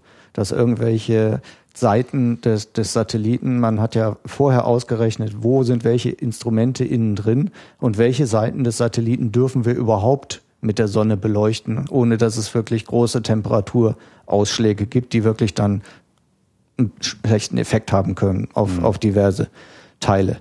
Ähm, wenn da was kaputt geht, und wir haben das bei Venus Express erlebt, ähm, damals, als er zum ersten Mal hinter der Sonne verschwunden ist, ähm, war, die, war die Hauptantenne direkt sozusagen in die Sonne ausgerichtet. Und das hat äh, höchstwahrscheinlich entweder Lötstellen oder Kabelkontakte vorne an der Antenne ähm, nicht ganz gelöst, aber zumindest äh, so stark beeinflusst, dass einer der, der, der, der Transponder sozusagen, der, der die Signale generiert, in einem bestimmten Band nicht mehr nutzbar ist. Ah, Also da hat sich wirklich irgendwas gelöst. hat sich rausgelötet. Äh, woraufhin wir bei den nächsten äh, Malen, wo die Sonne in der, äh, der die Sonne direkt auf die Antenne geschienen hätte, äh, uns entschlossen haben, den Satellit leicht wegzudrehen. Da man hinter der Sonne ja sowieso keinen Kontakt hat, kann man den in Ja. eine Richtung drehen, wo dieser thermische Effekt am geringsten ist. Kann man denn, aber heißt das, dass dann die Instrumente aufhören äh, zu arbeiten, weil sie dann nicht mehr in die richtige Richtung gucken? Ja, de genau deshalb machen wir auch keine wissenschaftlichen Beobachtungen in dem Fall. Weil das wird, äh, nennt sich eine so, sogenannte Cooling Attitude. Das heißt, da wird der Satellit wirklich so gestellt, dass möglichst wenig Wärme aufgenommen wird. Okay. Und Also da sind dann- alle Instrumente aus. Ah, okay. In dem Fall. Und äh, das kann man nicht riskieren in dem Fall, da noch großartige Operationen Okay, zu also machen. man ist jetzt auch nicht komplett äh, ausgeliefert, so äh, wie im Normalbetrieb, sondern man weiß, okay, jetzt gibt's eh keine Kommunikation, wir können jetzt nicht viel retten, dann bringen wir Richtig. uns mal gleich in die bestmögliche Wartestellung und dann ist dann einfach mal eine Genau. Woche, gibt's halt keine Daten. Genau. Zumal ja auch äh, jede wissenschaftliche ähm, Untersuchung produziert eine bestimmte Menge Daten und wir haben einen Festplattenspeicher an Bord, der nur eine definierte Größe hat. Ähm, wenn man jetzt ein paar Tage keinen Kontakt hatte und trotzdem pausenlos äh, Beobachtungen machen würde, dann wäre irgendwann der Speicher voll und er wird die eigenen Daten wieder überschreiben. Und das ist natürlich auch kontraproduktiv. Das wollen die Wissenschaftler natürlich auch nicht. Ja. Deshalb akzeptieren die halt, dass es für ein paar Tage halt keine Untersuchungen gibt, äh, um halt das Ja, zu können die vermeiden. sich ja auch mal ihren Urlaub entsprechend legen. So. Genau. Wann machst du Urlaub? Naja, wenn die Venus hinter der Sonne verschwindet. Du lachst jetzt, aber das ist wirklich, das ist wirklich so. Selbst wir hier bei der. ESOC sagen, an den Tagen haben wir keinen Kontakt. Wenn jemand möchte, bitte nehmt euch ein paar Tage Urlaub, Mhm. äh, weil es ist sowieso nichts, was wir tun können. Ja, Man muss da flexibel ja sein. Äh, seinen Urlaub gerne äh, nach der Sonnenaktivität, in dem Fall äh, bloß in einer ganz anderen Dimension. Ja, nach der Sonnenaktivität planen wird schwierig. Dafür ist sie viel zu Ja, unberechenbar. Man, nee, ja, man weiß ja, im Sommer ist es äh, wärmer, dann fährt man dann halt mal an den Strand. So, das würde man jetzt im Winter Genau. so nicht machen. Und hier äh, Ja. richtet man sich dann eben nach der Venus. Das ist interessant. Das ist auch so wie äh, mit denen, die halt an Mars-Missionen arbeiten, dass sie dann eben nicht selten auch in den Mars-Tag eingetaktet werden, der etwas länger ist als äh, als der Erdentag und so holt man dann immer wieder 40 Minuten pro Tag, glaube ich, irgendwie äh, mehr auf. Das ist ja also der, der alte Traum von Workaholics, die gerne mal einen längeren Tag hätten. So, Ja. dann muss man zur Raumfahrt gehen, da hat man sowas. Genau. Wo der Tag 36 Stunden hat. Ja. Aber mit dem Venustag habt ihr so nichts direkt zu tun. Nein, äh, wir haben dadurch, dass wir äh, ein relativ kleines Team haben, äh, wirklich de, de, den großen Vorteil, dass die Venus ja näher an der Sonne dran ist als wir. Das heißt, wenn wir mit unserer Bodenstation in Madrid Kontakt haben, dann ist es immer zur Tageszeit. Es verschiebt sich leicht natürlich, äh, je nach, je nach äh, dem, wo die Venus gerade steht, im, im Jahr. Ähm, aber es ist immer eigentlich während der Tages, normalen Tagesarbeitszeit, wo wir Kontakt haben. Man könnte natürlich auch noch eine Bodenstation nehmen auf der anderen Seite der Erde. Dann hätte man wahrscheinlich auch noch die Möglichkeit, da dann auch noch Daten zu bekommen. Aber ähm, wie gesagt, wenn man, wenn man so viele Daten sammelt, dann ist irgendwann der Speicher auch oben voll. Und es macht keinen Sinn, wirklich äh, so viele Observationen zu machen, dass wir wirklich äh, alle paar Stunden eine Bodenstation brauchen, um das ganze Zeug auch wieder runterzukriegen. Ja. Also es ist dadurch wesentlich entspannter. Was für, ähm, das hast du gesagt, Festplatten, sind da wirklich Festplatten an Bord? Ja, nennt sich so. Es Aber ist, sind jetzt keine drehenden Scheiben? Nein, bei den älteren Satelliten, da waren es wirklich noch Rekorder, das waren wirklich noch Bandgeräte, so in dem Fall, aber das sind alles nur Festplatten, Speicher im Prinzip. Also man verwendet da jetzt einfach Chips als Speicher. Genau, Chips. Und ähm, was ist die Kapazität? Äh, wir haben, glaube ich, bei Windows Express haben wir 10 Gigabit, die wir speichern können. Ähm, bei Mars Express war es noch etwas weniger, da Also ich, ungefähr 7, Gigabyte so. Ja, das ist ein, ein Byte sind 8 Bit. Kann man ungefähr ausrechnen, wie viel Ja, also Gigabyte dann mehr, dahinter- aber halt so ja. Fehlerkorrektur, lalala. Genau, ja, und, jede, und da ist natürlich aufgeteilt. Für die Plattform ist ein Bereich vorgesehen und für jedes, für jedes Instrument ist ein Bereich vorgesehen, also für die gesamten wissenschaftlichen Daten. Ist das Ähm, viel? Also so im Verhältnis, so für Missionen? Äh, Das muss ja dann auch alles erstmal übertragen werden. muss also alles wie, übertragen wie, wie werden. schnell kann man das denn von dem Satelliten wieder runterholen? das ist unterschiedlich. Je nachdem, wie nah wir an der Venus dran sind, können wir die Datenrate hochfahren oder auch nicht. Also wir haben so so das Minimum, 228 Kilobit pro Sekunde können wir, wenn wir nah dran sind mit Ja. der großen Antenne. Ähm, wenn wir sehr weit weg sind, geht das runter bis auf ungefähr 38 Kilobit pro Sekunde. Okay, das ist schon eine Schwankung. Ja. Das heißt, man kann eigentlich gar nicht alles übertragen, was gemessen wird? Doch, weil das wird ja geplant. Die wissenschaftlichen Observ- Observationen werden so geplant, dass die Datenmenge nur so groß ist, dass wir sie am nächsten Tag auch wieder runterladen können.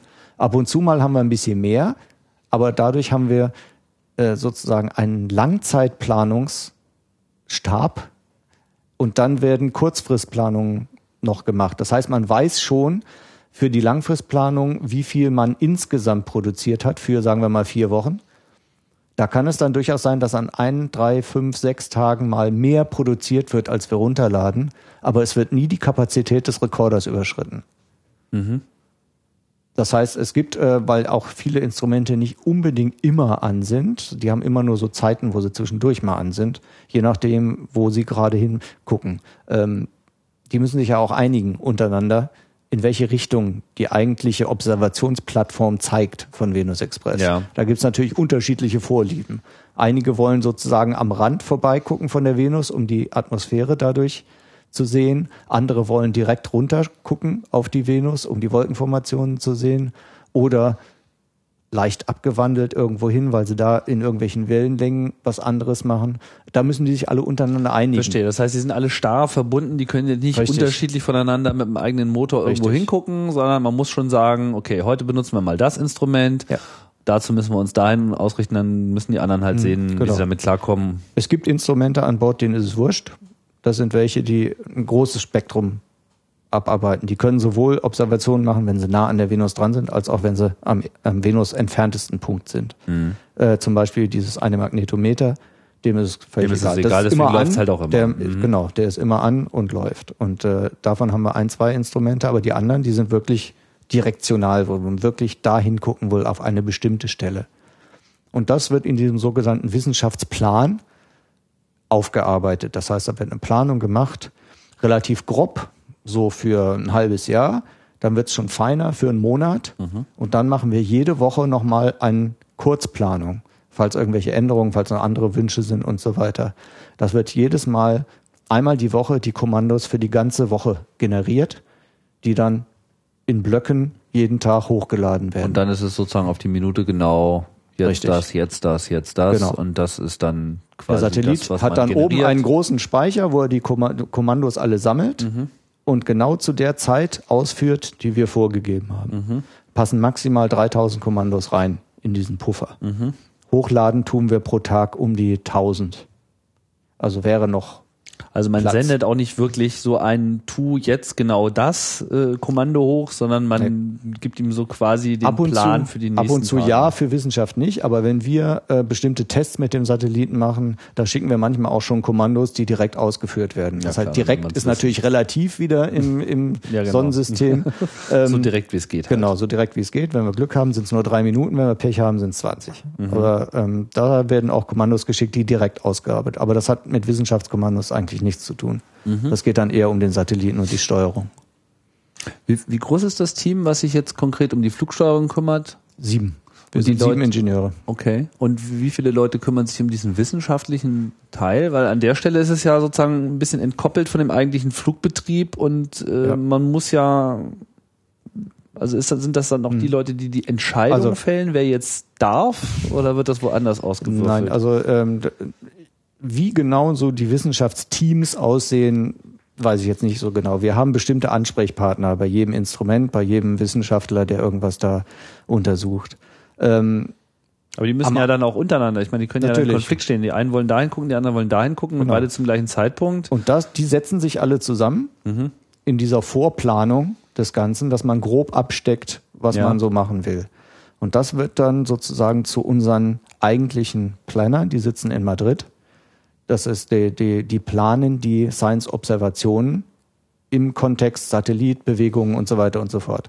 Die müssen alles Mögliche bedenken. Nicht nur, dass die Instrumente an- und ausgeschaltet werden, die müssen äh, entwerfen, wohin unsere Flugdynamiker sozusagen den Satelliten richten sollen. Ähm, was unsere Flugdynamiker dann wieder in Kommandos umsetzen, die wir dann wieder bekommen und die wir dann hochladen. Mhm. Also es ist alles ein große, eine große Familie, sage ich mal, die zusammenarbeiten muss, damit wirklich das Endprodukt, nämlich die Kommandos für den nächsten Tag oder die nächste Woche am Ende dabei rauskommen. Das heißt, die Wissenschaftsteams müssen sich eigentlich untereinander darüber im Klaren werden, in Richtig. welcher generellen Reihenfolge sie vorgehen. Das betrifft euch jetzt sozusagen nicht unmittelbar ja. und ihr kriegt eben die Grobplanung und müsst dann eben sagen, okay, alles klar, das ist das, was ihr wollt. Hier haben wir noch so eine Realität, die habt ihr noch nicht bedacht. Richtig. Äh, genau so läuft an, das. Ja. Teilweise Verstehe. geht das zwei, dreimal hin und her, mhm. bis dann wirklich alle äh, sicher sind, dass das auch sicher für den Satelliten ist, weil es gibt bestimmte Bedingungen, die eingehalten werden müssen. Zum Beispiel, dass man nicht jede Seite des Satelliten überhaupt beleuchten darf von der Sonne her. Das heißt, es müssen Bewegungen gemacht werden, die genau diese Seiten aussparen. Mhm. Und das sind alles so kleinere äh, Richtlinien, ähm, davon gibt es eine ganze Menge, wo sich diese Wissenschaftler dran halten müssen.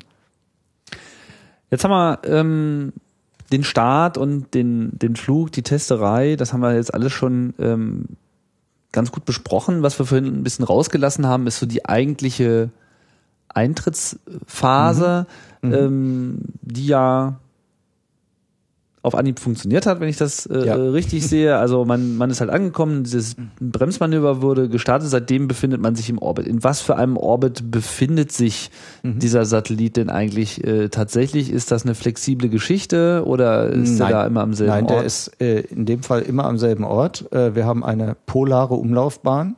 Das heißt, äh, er geht über die Pole, über die Pole der wie Venus so ein Erdbeobachtungssatellit das und, meistens auch Genau, macht. und sie ist äh, hochelliptisch das heißt, der nächste Punkt äh, oben am Nordpol liegt je nach Saison zwischen 200, 400 Kilometern.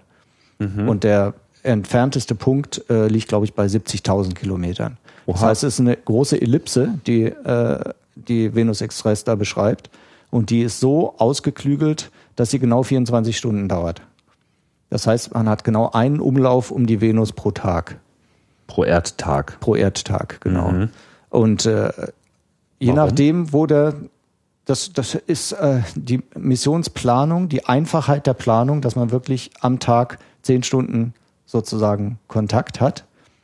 Ähm, und gleichzeitig auch für alle Instrumente in, genau. an einem Tag immer alles unterkriegen in der, könnte, in der ursprünglichen Missionsentwicklung haben sich die natürlich auch alle zusammengesetzt und sich ausgesucht, was für ein Orbit ist denn am effektivsten für uns alle.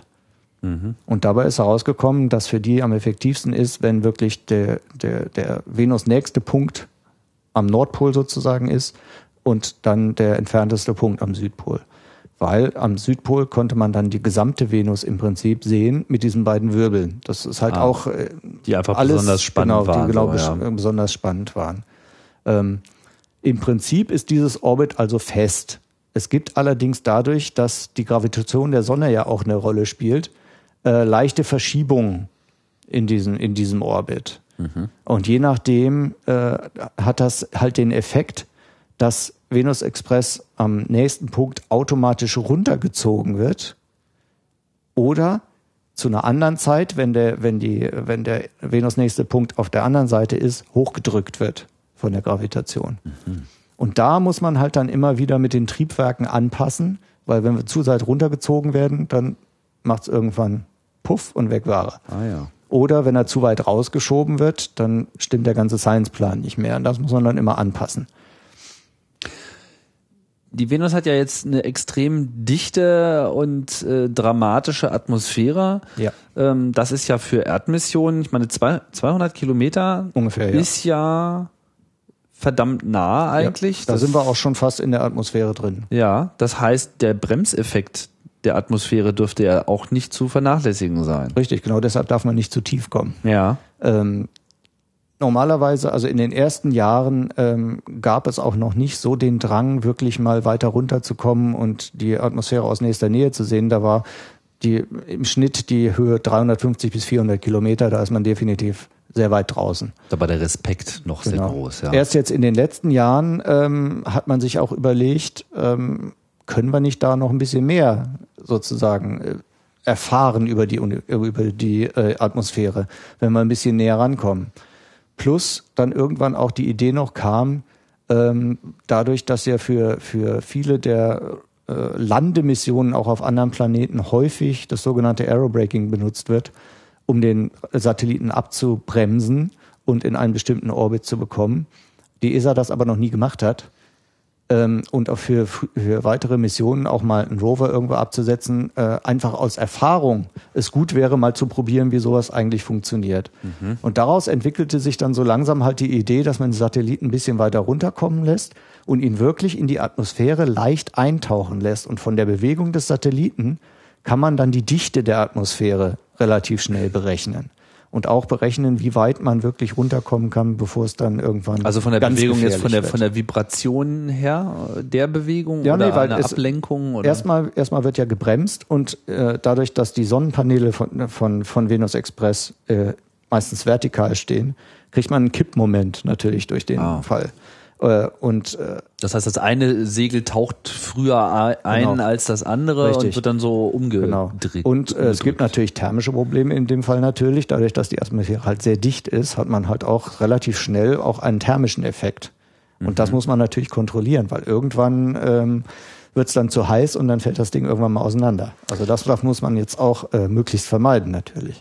Heißt denn dichte Atmosphäre auch, dass sie dicker ist als die der Erde oder bewegt es sich im, mhm. im, selben Höhenbereich auch so? Sie also ist sehr kompakt und hat eine sehr definierte Eingangshöhe. Das heißt, man kommt sozusagen von nix auf 100 relativ schnell. Ah. Äh, bei anderen Planeten, Erde und Mars zum Beispiel auch, da fängt das leicht an und wird ganz langsam stärker. Das heißt, die Atmosphäre muss man sich mehr so wie so einen großen Gasozean vorstellen? Genau, das könnte man sich so vorstellen, in den Venus Express ganz leicht eintaucht. Und wenn man nur so ein bisschen zu tief ist, dann kann es auch schon zu spät sein. Richtig, ja. Das heißt, man pirscht sich da jetzt langsam ran. Genau. Im Meterbereich ran. Ja. Äh, ich hatte ja vorhin schon erwähnt, dass teilweise das Orbit äh, von der Sonne, von der Gravitation bestimmt wird und dieser Venus-nächste Punkt teilweise näher, teilweise weiter weg ist. Ähm, es gibt einen Zwischenpunkt zwischen diesen beiden Effekten, wo es relativ konstant ist, wo kein direkter Einfluss ist. Und im Moment suchen wir uns diese Plateaus im Prinzip, um da diese äh, Untersuchungen zu machen, weil da ist die Chance halt größer, dass der Satellit keinen Schaden nehmen kann, mhm. weil wir nicht relativ schnell absacken können durch das Abbremsen. Und wo, wie weit ist das dann von der Oberfläche entfernt? Ähm, Im Moment machen wir gerade wieder so einen Test, da sind wir bei 165 Kilometern. Das heißt, im Vergleich zur Erde ist die Atmosphäre auch viel höher. Also ich meine, bei 100 Kilometern ist ja bei der Erde im Wesentlichen ja, so ein bisschen weiter raus geht's schon noch. Man merkt also noch da ist noch was, aber man sagt ja, genau. da fängt's Weltall an, da ist, ist die Atmosphäre nicht mehr so dominant. Ja, genau. Und wir wissen inzwischen, dass die, die Atmosphäre ungefähr bei 180 Kilometer bei der Venus 180, 190 Kilometer anfängt. Es variiert auch je nach Sonnentätigkeit. Teilweise wird die etwas aufgeblasen, teilweise wird Durch etwas unterdrückt. Dann. Genau. Mhm. Ja. Puh. Also man fliegt extrem dicht über so einen brodelnden Planeten. Jetzt hätte ich fast Gasplaneten gesagt, also mhm. macht so den Eindruck, aber es ist halt nur die Oberfläche. Ja. Kommt aber auch sehr weit weg. Was war das jetzt? 7000 Kilometer? 70.000 70 Kilometer. Kilometer. Mhm. Ähm, das hat ja den Vorteil, das ist ja wahrscheinlich auch die äh, Motivation, dass man quasi mit jedem Instrument mal aus einer ganz anderen Distanz äh, gehen kann was ja auch insbesondere für dieses Magnetometer äh, wichtig sein wird, weil man dann genau. eben diese Magnet äh, Genau. Äh, man gewinnt ein, so, ein dreidimensionales Bild des Ganzen. Ja, durch diese aber wäre es gerade nicht für die Magnetosphäre auch ganz sinnvoll, dass man das vielleicht mal umkippt, dass man mal im Südpol am nächsten ist, weil gerade Nordpol wäre es bestimmt, aber ja in dem Fall musste man sich entscheiden, was man will. Das ist ja sozusagen ja. nicht machbar. Man kann Nein. jetzt nicht diesen Orbit so eiern lassen, dass man vielleicht über einen Zeitraum Nein. von einem Jahr den Punkt woanders hat. Das, das, wär, das wäre im, im Vergleich zur Venus auch zu gefährlich durch die starke Gravitation von der Sonne. Bei Mars Express zum Beispiel hat man ein Orbit, das ähnlich elliptisch ist, wenn auch nicht ganz so weit rausgeht. Aber da verändert sich der Mars nächste Punkt permanent. Das heißt, ah, der ja. rotiert ganz langsam um den, ganzen, um den ganzen Planeten. Und das geht wegen der Sonne nicht bei der Venus. Ja, Oder? weil ähm, im Prinzip wir dieses Problem haben mit der Gravitation, dass die, äh, dass die Höhe sehr stark beeinflusst wird von der Gravitation. Und man hätte wesentlich mehr Probleme oder man müsste wesentlich mehr ähm, äh, Sprit aufbringen, um das zu kontrollieren. Hm. Und so viel kann man einfach gar nicht mitnehmen, äh, wie man dafür brauchen würde. Ah, okay. Verstehe. Da sind sie wieder, die, die Constraints. Die Gesetzmäßigkeiten ja, ja. der Natur. Ja, ja. interessant. Ähm, wie lange hält denn der Sprit noch? Äh, es lässt sich bei, bei Venus Express relativ gut vorhersagen, weil wir äh, relativ viele große Manöver halt brauchen, um den Orbit zu halten. Äh, Im Moment sieht es so aus, als wäre irgendwann 2015 Schluss. Okay, also in drei Jahren. Mhm. Ähm, dann ist das Ding ja dann aber immerhin zehn Jahre unterwegs gewesen. Ist ja. das auch so das, was man am Anfang meinte, wie lange es dauern soll? Also für welchen ja, Laufzeit da sind die Laufzeiten sind sehr konservativ ausgelegt. Das heißt meistens für ein, zwei Jahre. Hm. Diese fun funktionieren müssen, um ein Minimum an Wissenschaftsdaten liefern zu können. Jetzt sind wir das bei zehn Jahren, also der hat Faktor 5 sehr gut erreicht. gearbeitet. Aha. Ja. Und dann würde er ja einfach Genau. runterfallen. Im Prinzip würde er oder? runterfallen, weil wir den Orbit nicht mehr hochbringen können. Ja. Weil, weil der Sprit halt alle ist. Und in dem Fall haben wir uns jetzt halt entschlossen, dass wir zu, zu Ende der Mission Aerobraking machen mit Venus Express, bis er kaputt ist. Oder vielleicht überlebt und noch eine Mini-Mission hinten dran hängt in einem neuen Orbit. Äh, allein um die Atmosphäre noch besser zu skalieren und um Erfahrung zu sammeln für die ESA allgemein in puncto Aerobraking, was man für spätere Missionen bei anderen Planeten brauchen könnte, um da einen, einen Orbit Das heißt, man weiß ja, der Satellit hat seine Schuldigkeit getan. Richtig. Er würde jetzt im Zweifelsfall sowieso eigentlich nur noch kaputt gehen. Richtig. Dann, Dann kann man noch man Nutzen draus ziehen. sozusagen so kontrolliert und in so äh, definierten und gut überwachten Schritten diesen Vorgang so zu machen, dass man einfach genau schaut, wie weit würden wir denn kommen, wie verändert sich das, wie dramatisch ist vor allem dann dieser Eintaucheffekt in diesen Gas, Gasozean. Ja. Was passiert dann? Was ist so eure Erwartung, ähm, wie lange man da noch Daten bekommt? Also kann es sein, dass diese Atmosphäre, also was ist, ist die Erwartung, dass die Atmosphäre den zerreißt oder wird er das wahrscheinlich überleben und dann liegt er irgendwie auf dem Boden und man das empfängt auch noch was. Ja, also äh, es hängt sehr viel Fingerspitzengefühl äh, daran, wie man eintaucht. Ähm, wenn man zu leicht eintaucht, da hat man keinen großen Effekt. Und wenn man zu stark eintaucht, dann hat man einen starken Effekt, aber kommt da nicht mehr raus.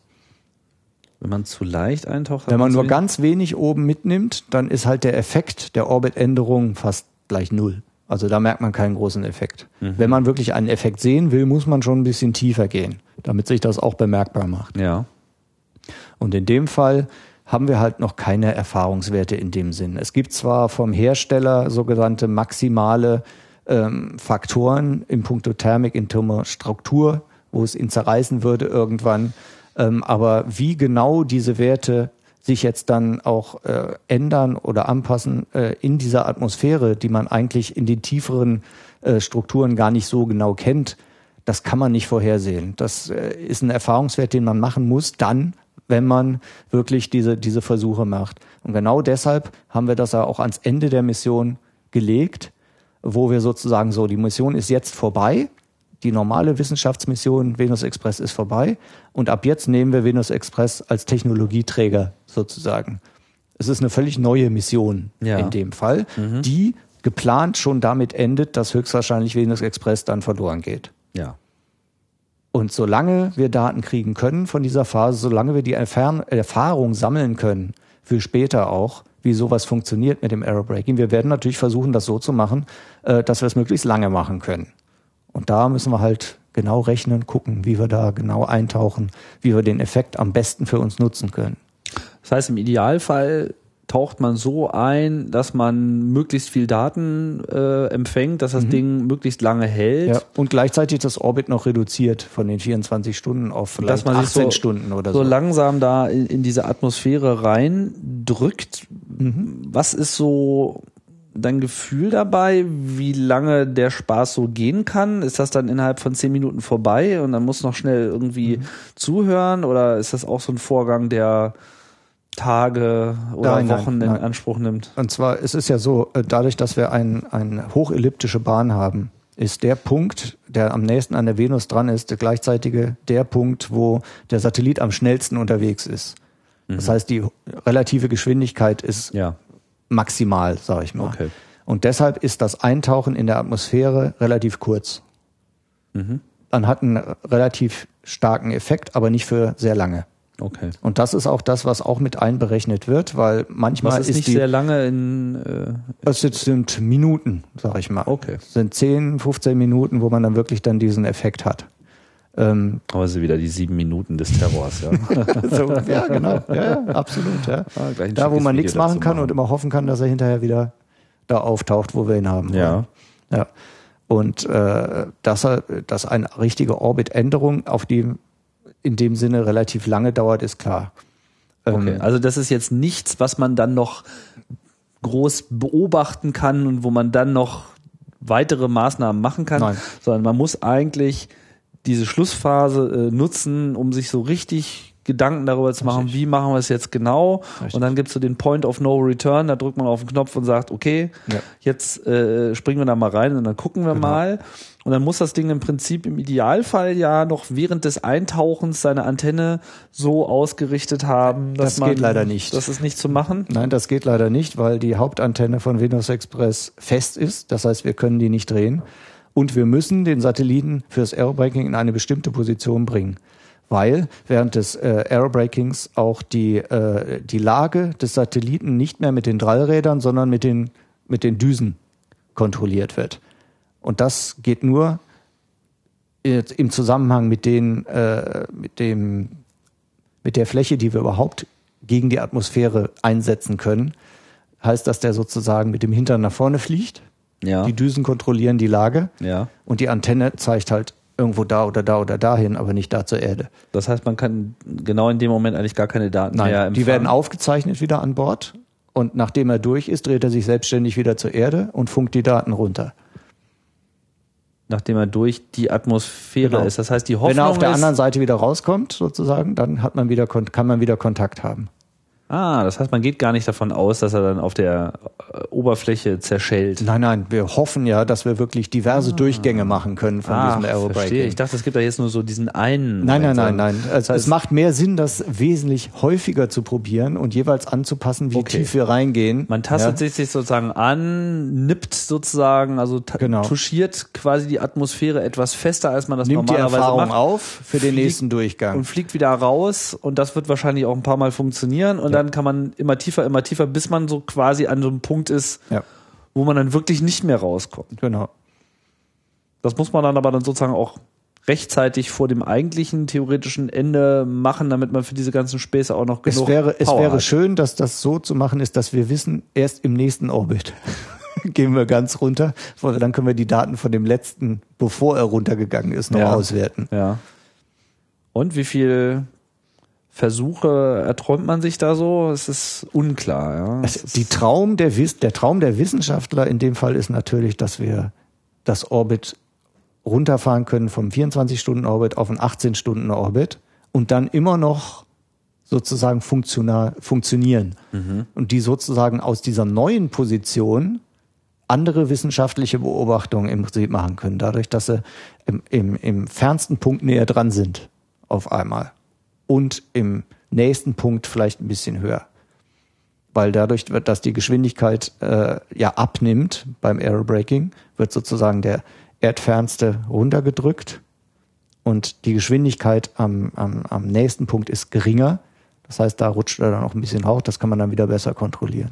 Das heißt, wenn man damit einmal mal angefangen hat, kann man auch nicht mehr aufhören. Also dann ist sozusagen. Nein, ähm, wir, wir machen deshalb, auch deshalb machen wir es ja am Ende der Mission äh, weil wir genau wissen, dass es passieren kann, dass wir irgendwann nicht mehr rauskommen. Aber wenn man wir einmal rauskommt, taucht man beim nächsten Mal auf jeden Fall auch wieder so richtig. ein. Also dann ist sozusagen. Ja. Solange man allerdings noch, noch Sprit zur Verfügung hat, kann man das dann leicht wieder anpassen, wo man eintaucht. Ne? Das ist halt so die, die Frage, wie viel Sprit haben wir am Ende noch übrig, um ja. diese Kontrolle zu haben. Wenn das heißt, sie da man ist, zieht das Ende dann auch jetzt nicht wirklich auf den letzten möglichen Tag, sondern man versucht schon noch mit einer gewissen Reserve Richtig. daran zu gehen. Ja. Man, geht man schon, ja- man geht schon mit dem Plan wirklich, dieses Aerobraking so zu benutzen, dass wir das Orbit ändern. Das ist schon, es soll mal so ausprobiert werden. Ähm, wenn das dabei halt dann zu Bruch geht sozusagen, dann ist das halt so. Das ist ja so ein bisschen das, äh, das ist so ein bisschen so das interstellare äh, Flitzesteinchen, was man so über den äh, See schmeißt. Genau, und man ja. hofft, dass man einfach möglichst viele kleine Hüpfer erzeugen Genau. kann und irgendwann wird's dann einfach äh, komplett eintauchen. Und das wird für, äh, ist eine ganz spannende Sache halt auch für uns, äh, diese Kontrolle dann durchzuführen, weil das was ist, was äh, in der ESA noch keiner gemacht hat. Das, ja, das kann ja auch wirklich, also mehrere, äh, ja eine schlaflose Woche werden. Weil man hat ja, dann eigentlich Vielleicht Monate? Dauereinsatz. Wer weiß. Ja, wer weiß. spannend. Ja. Das halt- ist dann 2015, in drei Jahren. Ja, in drei Jahren sind wir soweit. Dann wird irgendwann gesagt, das war's jetzt und jetzt Okay. versuchen wir es mal. Wow. Das, das wird eine spannende Sache. Ja, das war jetzt hier auch eine spannende Sache, Jörg. Ich glaube, jetzt haben wir es hier ganz gut eingetütet. Äh, Venus Express, der Flug da zu dem, zu dem dampfenden Planeten. Kann schon vorwegnehmen.